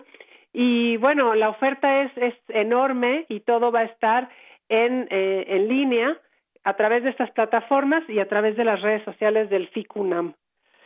Muy bien, Abril, pues mm, es parte de lo que podremos en esta ocasión ver a través de estas plataformas, como ya bien nos dices, también Canal 22, TV UNAM, y pues son, me imagino, han sido pues muchos retos para que eh, continúe y no se pierda este año el festival que es tan, tan esperado. Y también me gustaría que nos hables un poco de las películas, de los países participantes, de los directores, porque no solamente, ya nos decías, no solamente son las películas, sino una, son una serie de actividades alrededor del festival. Así es, bueno, tenemos una selección bastante nutrida de la competencia internacional, por ejemplo, tenemos 12 títulos. Al principio estábamos un poco eh, pues expectantes y dudosos de si, si lograríamos llenar, digamos, estas, estas competencias debido al parón que hubo eh, en el año. Y bueno, nuestra sorpresa es que la producción pues no se frenó, eh, hay, hay 12 títulos que yo creo que no tienen desperdicio ninguno en la competencia internacional. También la competencia ahora México tiene 11 títulos, 11 largometrajes de pues varios varios son eh, nuevas nuevas caras, algunos ya ya los conocemos de, de películas pasadas, pero hay varios eh, pues varios varias varias propuestas nuevas, eh, varios estrenos eh, internacionales en esta competencia de ahora México que yo creo que también vale muchísimo la pena. Eh, son un reflejo muy diverso de las distintas realidades y de, las distintas regiones del país, eh, también en, en, una forma cada uno distinto de abordar la cinematografía, algunos a partir de, de la realidad y otros a partir pues de, de historias eh, creadas, ficciones, eh, que yo creo que son muy interesantes y que dan cuenta de, pues de, lo complejo y diverso que es nuestro México. Y bueno, también la competencia de aciertos, que es eh, no menos importante en, en, FICUNAM, los cortometrajes de escuelas iberoamericanas de, de cine. Eh, tenemos 10 títulos que también son sumamente diversos. Hay, hay momentos en que las competencias, de alguna manera, yo creo que hay, hay temáticas que, que son las que están en boga o las, las preocupaciones que están en boga y se y se ve reiteradamente no un, tema. El año pasado pues el, el tema de, de, la violencia y de las desapariciones era era algo recurrente. Y este año hay hay una diversidad muy grande y yo creo que eh, pues vale la pena revisar todo lo que está moviendo en este momento a los jóvenes cineastas y en el ámbito de, el cine internacional, digamos, que, que conjuntamos en esta eh, sección no competitiva llamada Atlas, que es como una especie de cartografía de lo último realizado en el año, también hay cosas muy interesantes. Eh, este año, pues, es justamente una de las de las secciones que pensamos que se iba a ver más mermada eh, y la verdad es que hay, hay 37 títulos entre cortometrajes y largometrajes muy interesantes en donde podemos descubrir a un Christoph Petzold con Undine, esta película que se estrenó el año pasado en la Berlinale. Eh, tenemos también a un Víctor Kosakowski con Gunda, con una película eh, maravillosa que es, es, es como una especie de cuento este, en una granja que es un documental con una narrativa maravillosa y una cinematografía espectacular sobre sobre los animales de una granja y yo creo que vale mucho la pena verla para entender cómo es que nos relacionamos con la naturaleza y cómo cómo estamos pues, de alguna manera pues depredando nuestro mundo. No sé hay que hay que hay que ver esta película sin duda. Eh, tenemos también eh, una película sobre la, sal de, la, de las lágrimas de eh, este eh, Farrell, eh, yo creo que es, es, una película divina con, con una fotografía en blanco y negro también eh, muy bonita sobre las, las relaciones actuales en este momento, eh, pues cómo, cómo son y no son, cómo, cómo vivimos en, en, en ciertas fantasías eh, de, de las relaciones amorosas.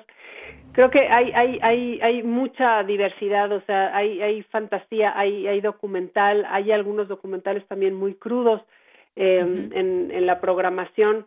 Yo creo que hay que revisar y sin duda hay que también revisar las retrospectivas dedicadas a Timing Liang y a Marcelo Expósito que nos dan eh, pues dos perspectivas completamente diferentes del cine una muy política y muy eh, a partir de la realidad y otra como mucho más contemplativa, más eh, basada yo creo que en las sensaciones en, eh, y en, sentimientos, esos sentimientos de soledad, aislamiento, eh, que a lo mejor después de esta pandemia entenderemos y, y, releeremos estas películas de Tsai Ming de otra manera, eh, varias de ellas, eh, pues no sé, el, el espectro de, la, de las películas es, es muy amplio.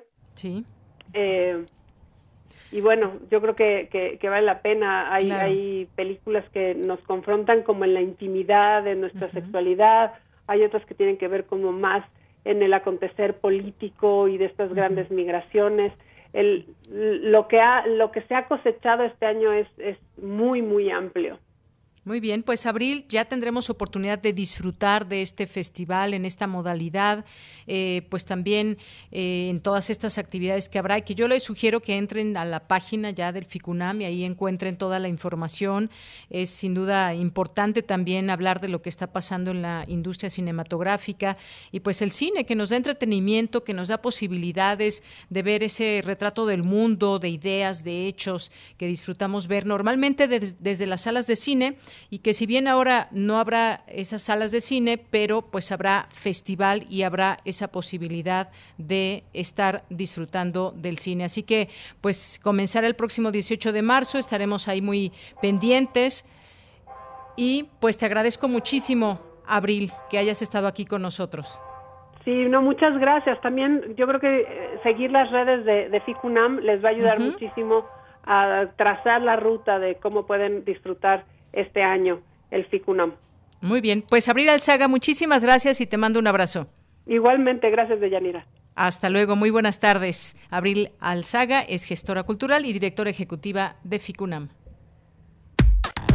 Relatamos al mundo. Relatamos al mundo.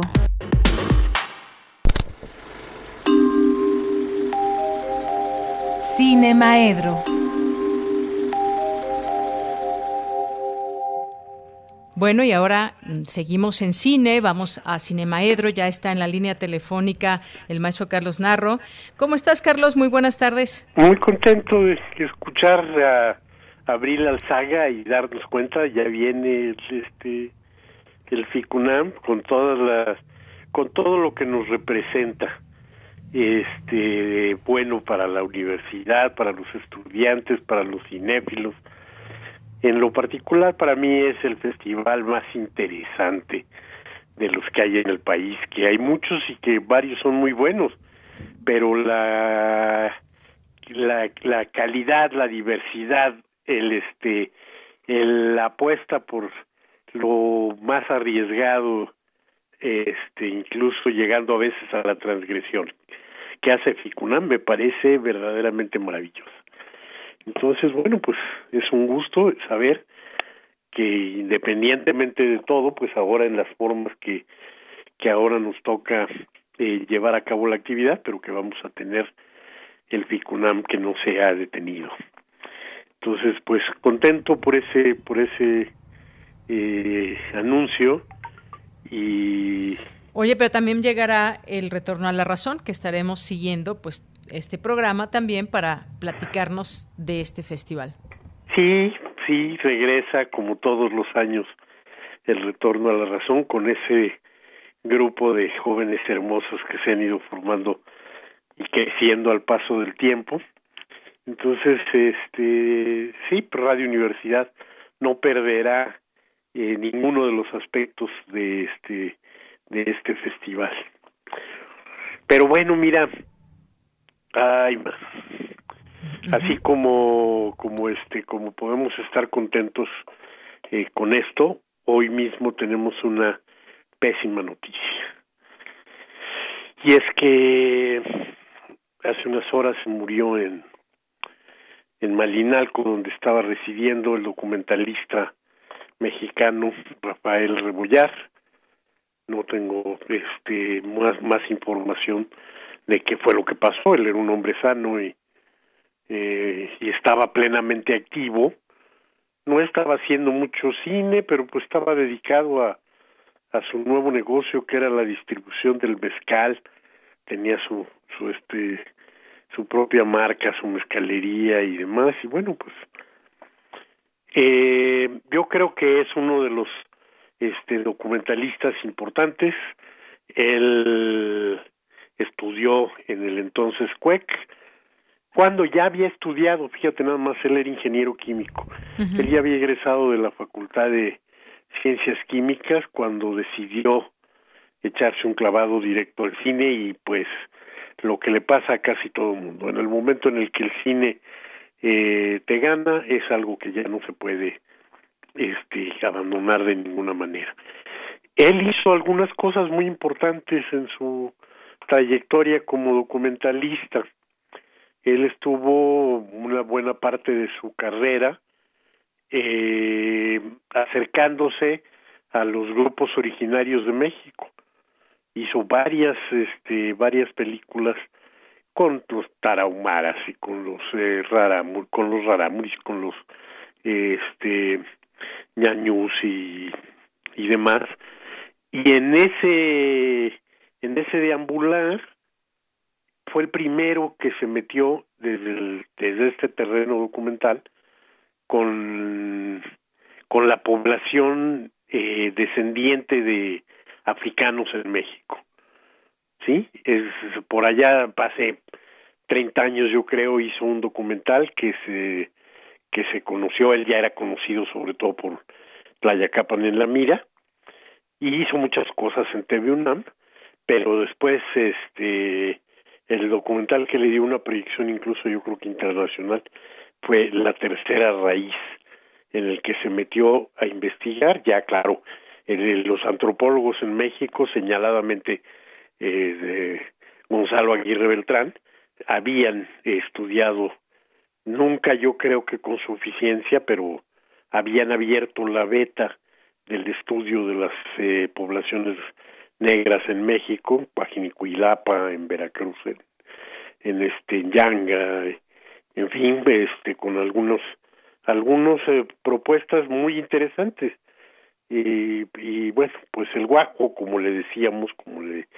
decían sus amigos, Rafael Rebollar, pues cubrió todo esto. Entonces, bueno, pues nos entristece y desde aquí mandamos un saludo a sus hijas, a su hija y a, a su familia, un abrazo y la certeza de que para la comunidad cinematográfica de México es una pérdida y es algo que sí nos entristece.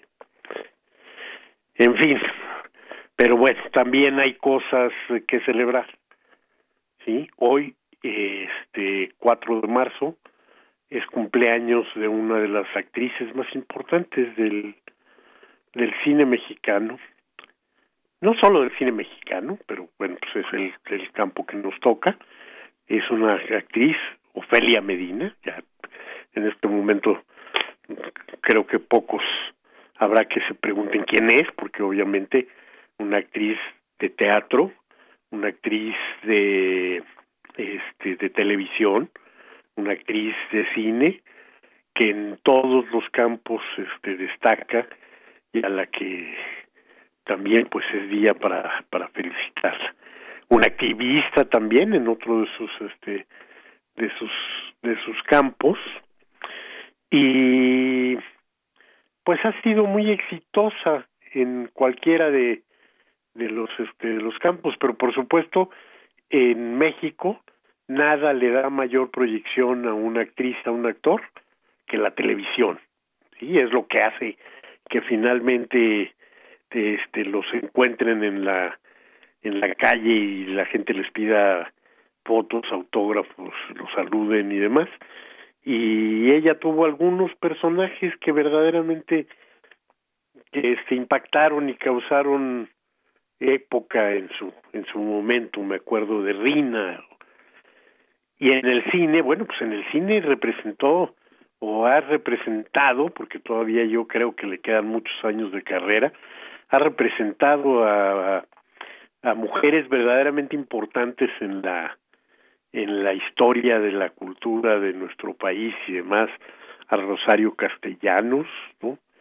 Este, no, Rosario Castellanos, ella escribió el, el texto y se autodirigió en teatro, esa todavía está por este, por filmarse. Pero a Gertrudis Bucanegra sí la dirigió Ernesto Medina en la película Gertrudis y pues quizá una película que realmente este marcó y hizo este gran gran época es la Frida naturaleza viva de Paul Leduc una gran película que ganó varios festivales internacionales y que eh, pues conjuntó muchos elementos verdaderamente importantes además de la genialidad del propio este Paul Leduc ahí por ejemplo este eh, el gran director arquitecto fotógrafo este radio radiópata por decirle de alguna manera Juan José Gurrola hacía el Diego Rivera de esa este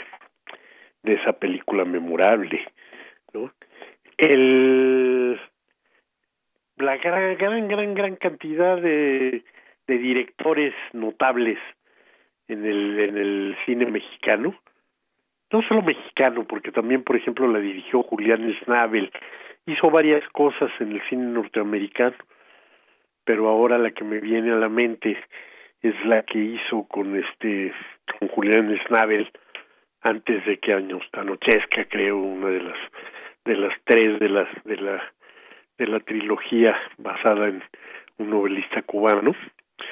Este pero bueno de los grandes directores que la que la tuvieron en México no, podía haber tenido mejor debut aunque había hecho un papel un poco menos importante ya como protagónica por eso lo marco como su debut fue en Patsy mi amor una película de el director muerto muy joven por lo cual no tuvimos una gran gran este gran obra de parte de él que fue este Manuel Michel uno de los directores fundadores también del de la escuela este de cine la escuela hermana del centro de capacitación cinematográfica.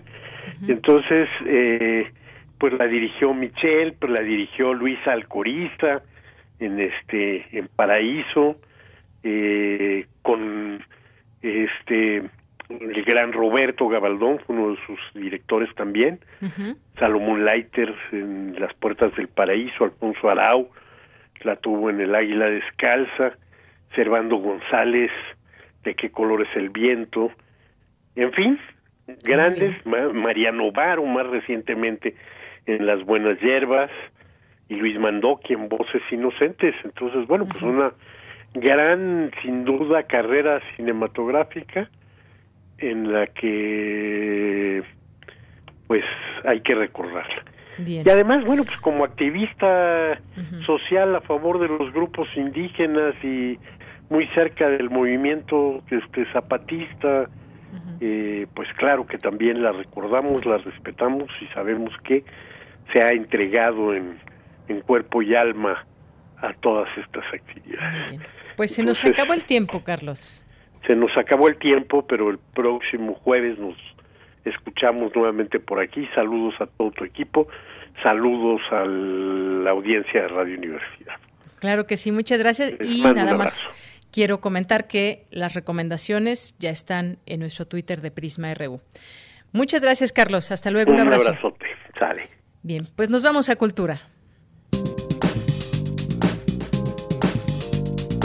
Cultura RU.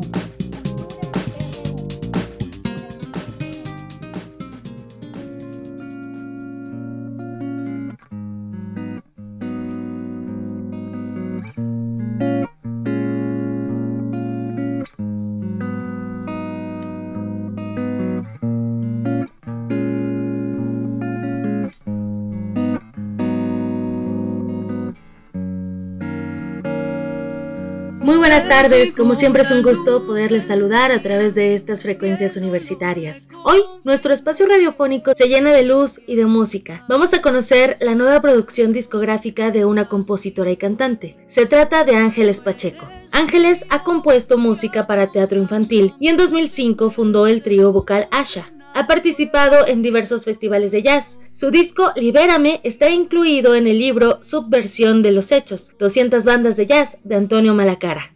Después de su primera producción discográfica, reaparece para mostrarnos una propuesta que le da continuidad a su carrera como compositora e intérprete, con piezas que dan cuenta de su evolución como creadora y también del desarrollo de su voz. Los invito a que realicemos un recorrido a través de la música y la voz de Ángeles Pacheco. Soy Ángeles Pacheco y estoy presentando mi primer sencillo de mi segundo disco. Esta canción se llama Beber de ti y desde el pasado 12 de febrero ya está en todas las plataformas digitales. Este nuevo disco, Coco, es un seguimiento de mi carrera como compositora y cantante. El disco anterior se llamó Libérame y en el que tuve yo la fortuna de tener eh, músicos de jazz internacionales, digamos, eh, de gran prestigio, como son Agustín Bernal, Nicolás Santela, Hernán G y tuve dos duetos, uno con Iraida Noriega y Mago Herrera. Este nuevo disco, Coco,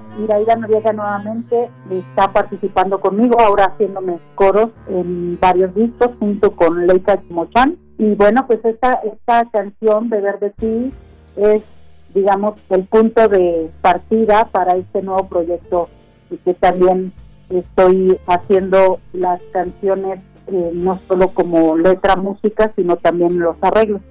Mi experiencia como cantante, digamos que el jazz es una de mis influencias más grandes, un jazz bastante vivo, eh, está creciendo muchísimo la escena de jazz mexicana en el mundo y tenemos músicos y cantantes de primerísimo nivel y en el cual me siento honrada de pronto estar también participando con ellos y aprendiendo son mi gran escuela.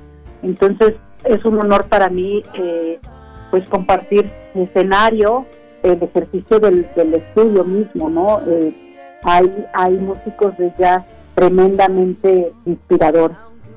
Este nuevo disco es muy interesante porque me parece que la propuesta lírica es un poco distinto. Tengo también canciones de desamor, porque pues así es, es uno de los matices de la vida, pero también hablo de canciones en donde he tomado conciencia de que la felicidad no tiene que ver con el otro. Estas frases a veces bonitas que encontramos por ahí y que nos están diciendo todo el tiempo, cuando, cuando tomas esa conciencia de que es, es verdad y que empiezas a comprobar que una vida la puedes crear también fuera del drama, del apego y todo este tipo de, conciencia también ya tengo la, fortuna de no solo comenzar a vivirlas, sino que también se ven reflejadas en mis canciones. Este nuevo disco tiene un poquito de, de todo, desde la balada de desamor, como les decía, hasta pues, cosas más um, hacia el punk, como hay una canción que se llama La Happy Song, y justamente, ¿no? Entonces ahí de hecho tengo un arreglo de metales que me regaló eh, Salvador Patiño, un tremendo saxofonista, y en esa en este tema pues es mucho mucho más bailable y mucho más happy. Entonces tenemos cosas creo que bastante eclécticas dentro de este álbum. Estoy muy feliz porque el próximo 8 de marzo voy a lanzar también en todas las plataformas digitales un tema que me, me llena de muchísimo honor porque por primera vez escribí una canción que no tiene que ver conmigo, ni con mis vivencias, ni con mis sentimientos y emociones. Esta vez he tenido la oportunidad de escribir una canción para las mamás, especialmente las mamás de las desaparecidas y este terrible mal que acontece principalmente en nuestro país. Esta canción, digamos que yo la escribí teniendo un poquito de esta necesidad de abrazar a las mamás, a las amigas, a las hermanas, a las hijas inclusive de las desaparecidas y que mi, mi canción y mi canto pueda ser de manera muy honrosa y respetuosa para cada una de ellas. Un abrazo y una contención y un apapacho. Esta canción se llama Mi Niña Linda y voy a presentarla para todos ustedes el próximo 8 de marzo.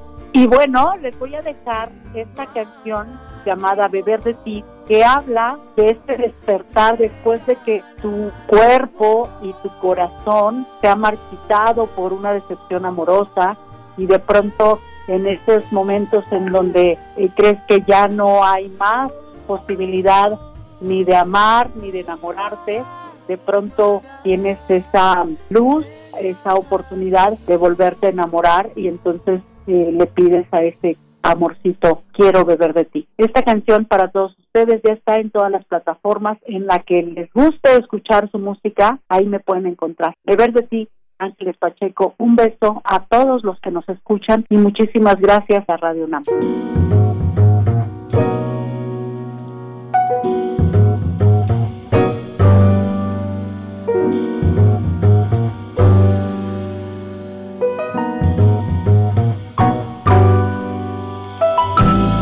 tierra se había secado hace tanto que olvidé el placer. Con tus manos, con tus dedos, traza mi piel. Recorre mis grietas, quiero beber de ti. Tú tienes el agua, yo tengo la sed. Ven y riega mi tierra, vamos al Edén. Tú tienes el agua, yo tengo la sed. Ven y riega mi tierra, quiero florecer.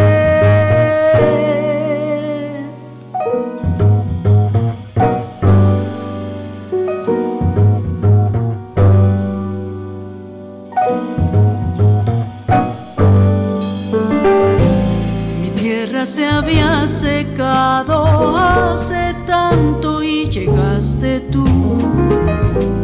Intento abrir mis alas, ven, quiero de tu luz. Recorre mis grietas, quiero beber de ti. Tú tienes el agua, yo tengo la sed. Ven y riega mi tierra, vamos al Edén. Tú tienes el agua, yo tengo la sed.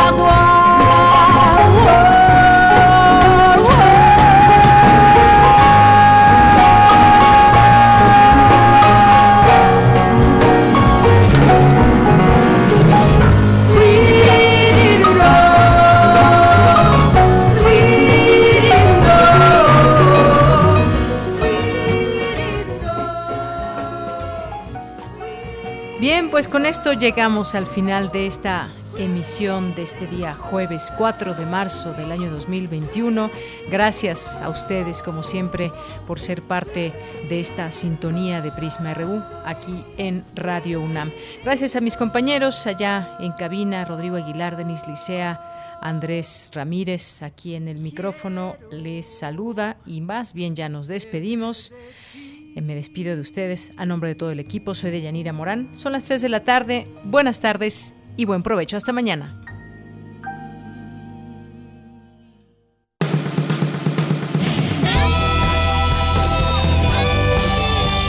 Prisma RU.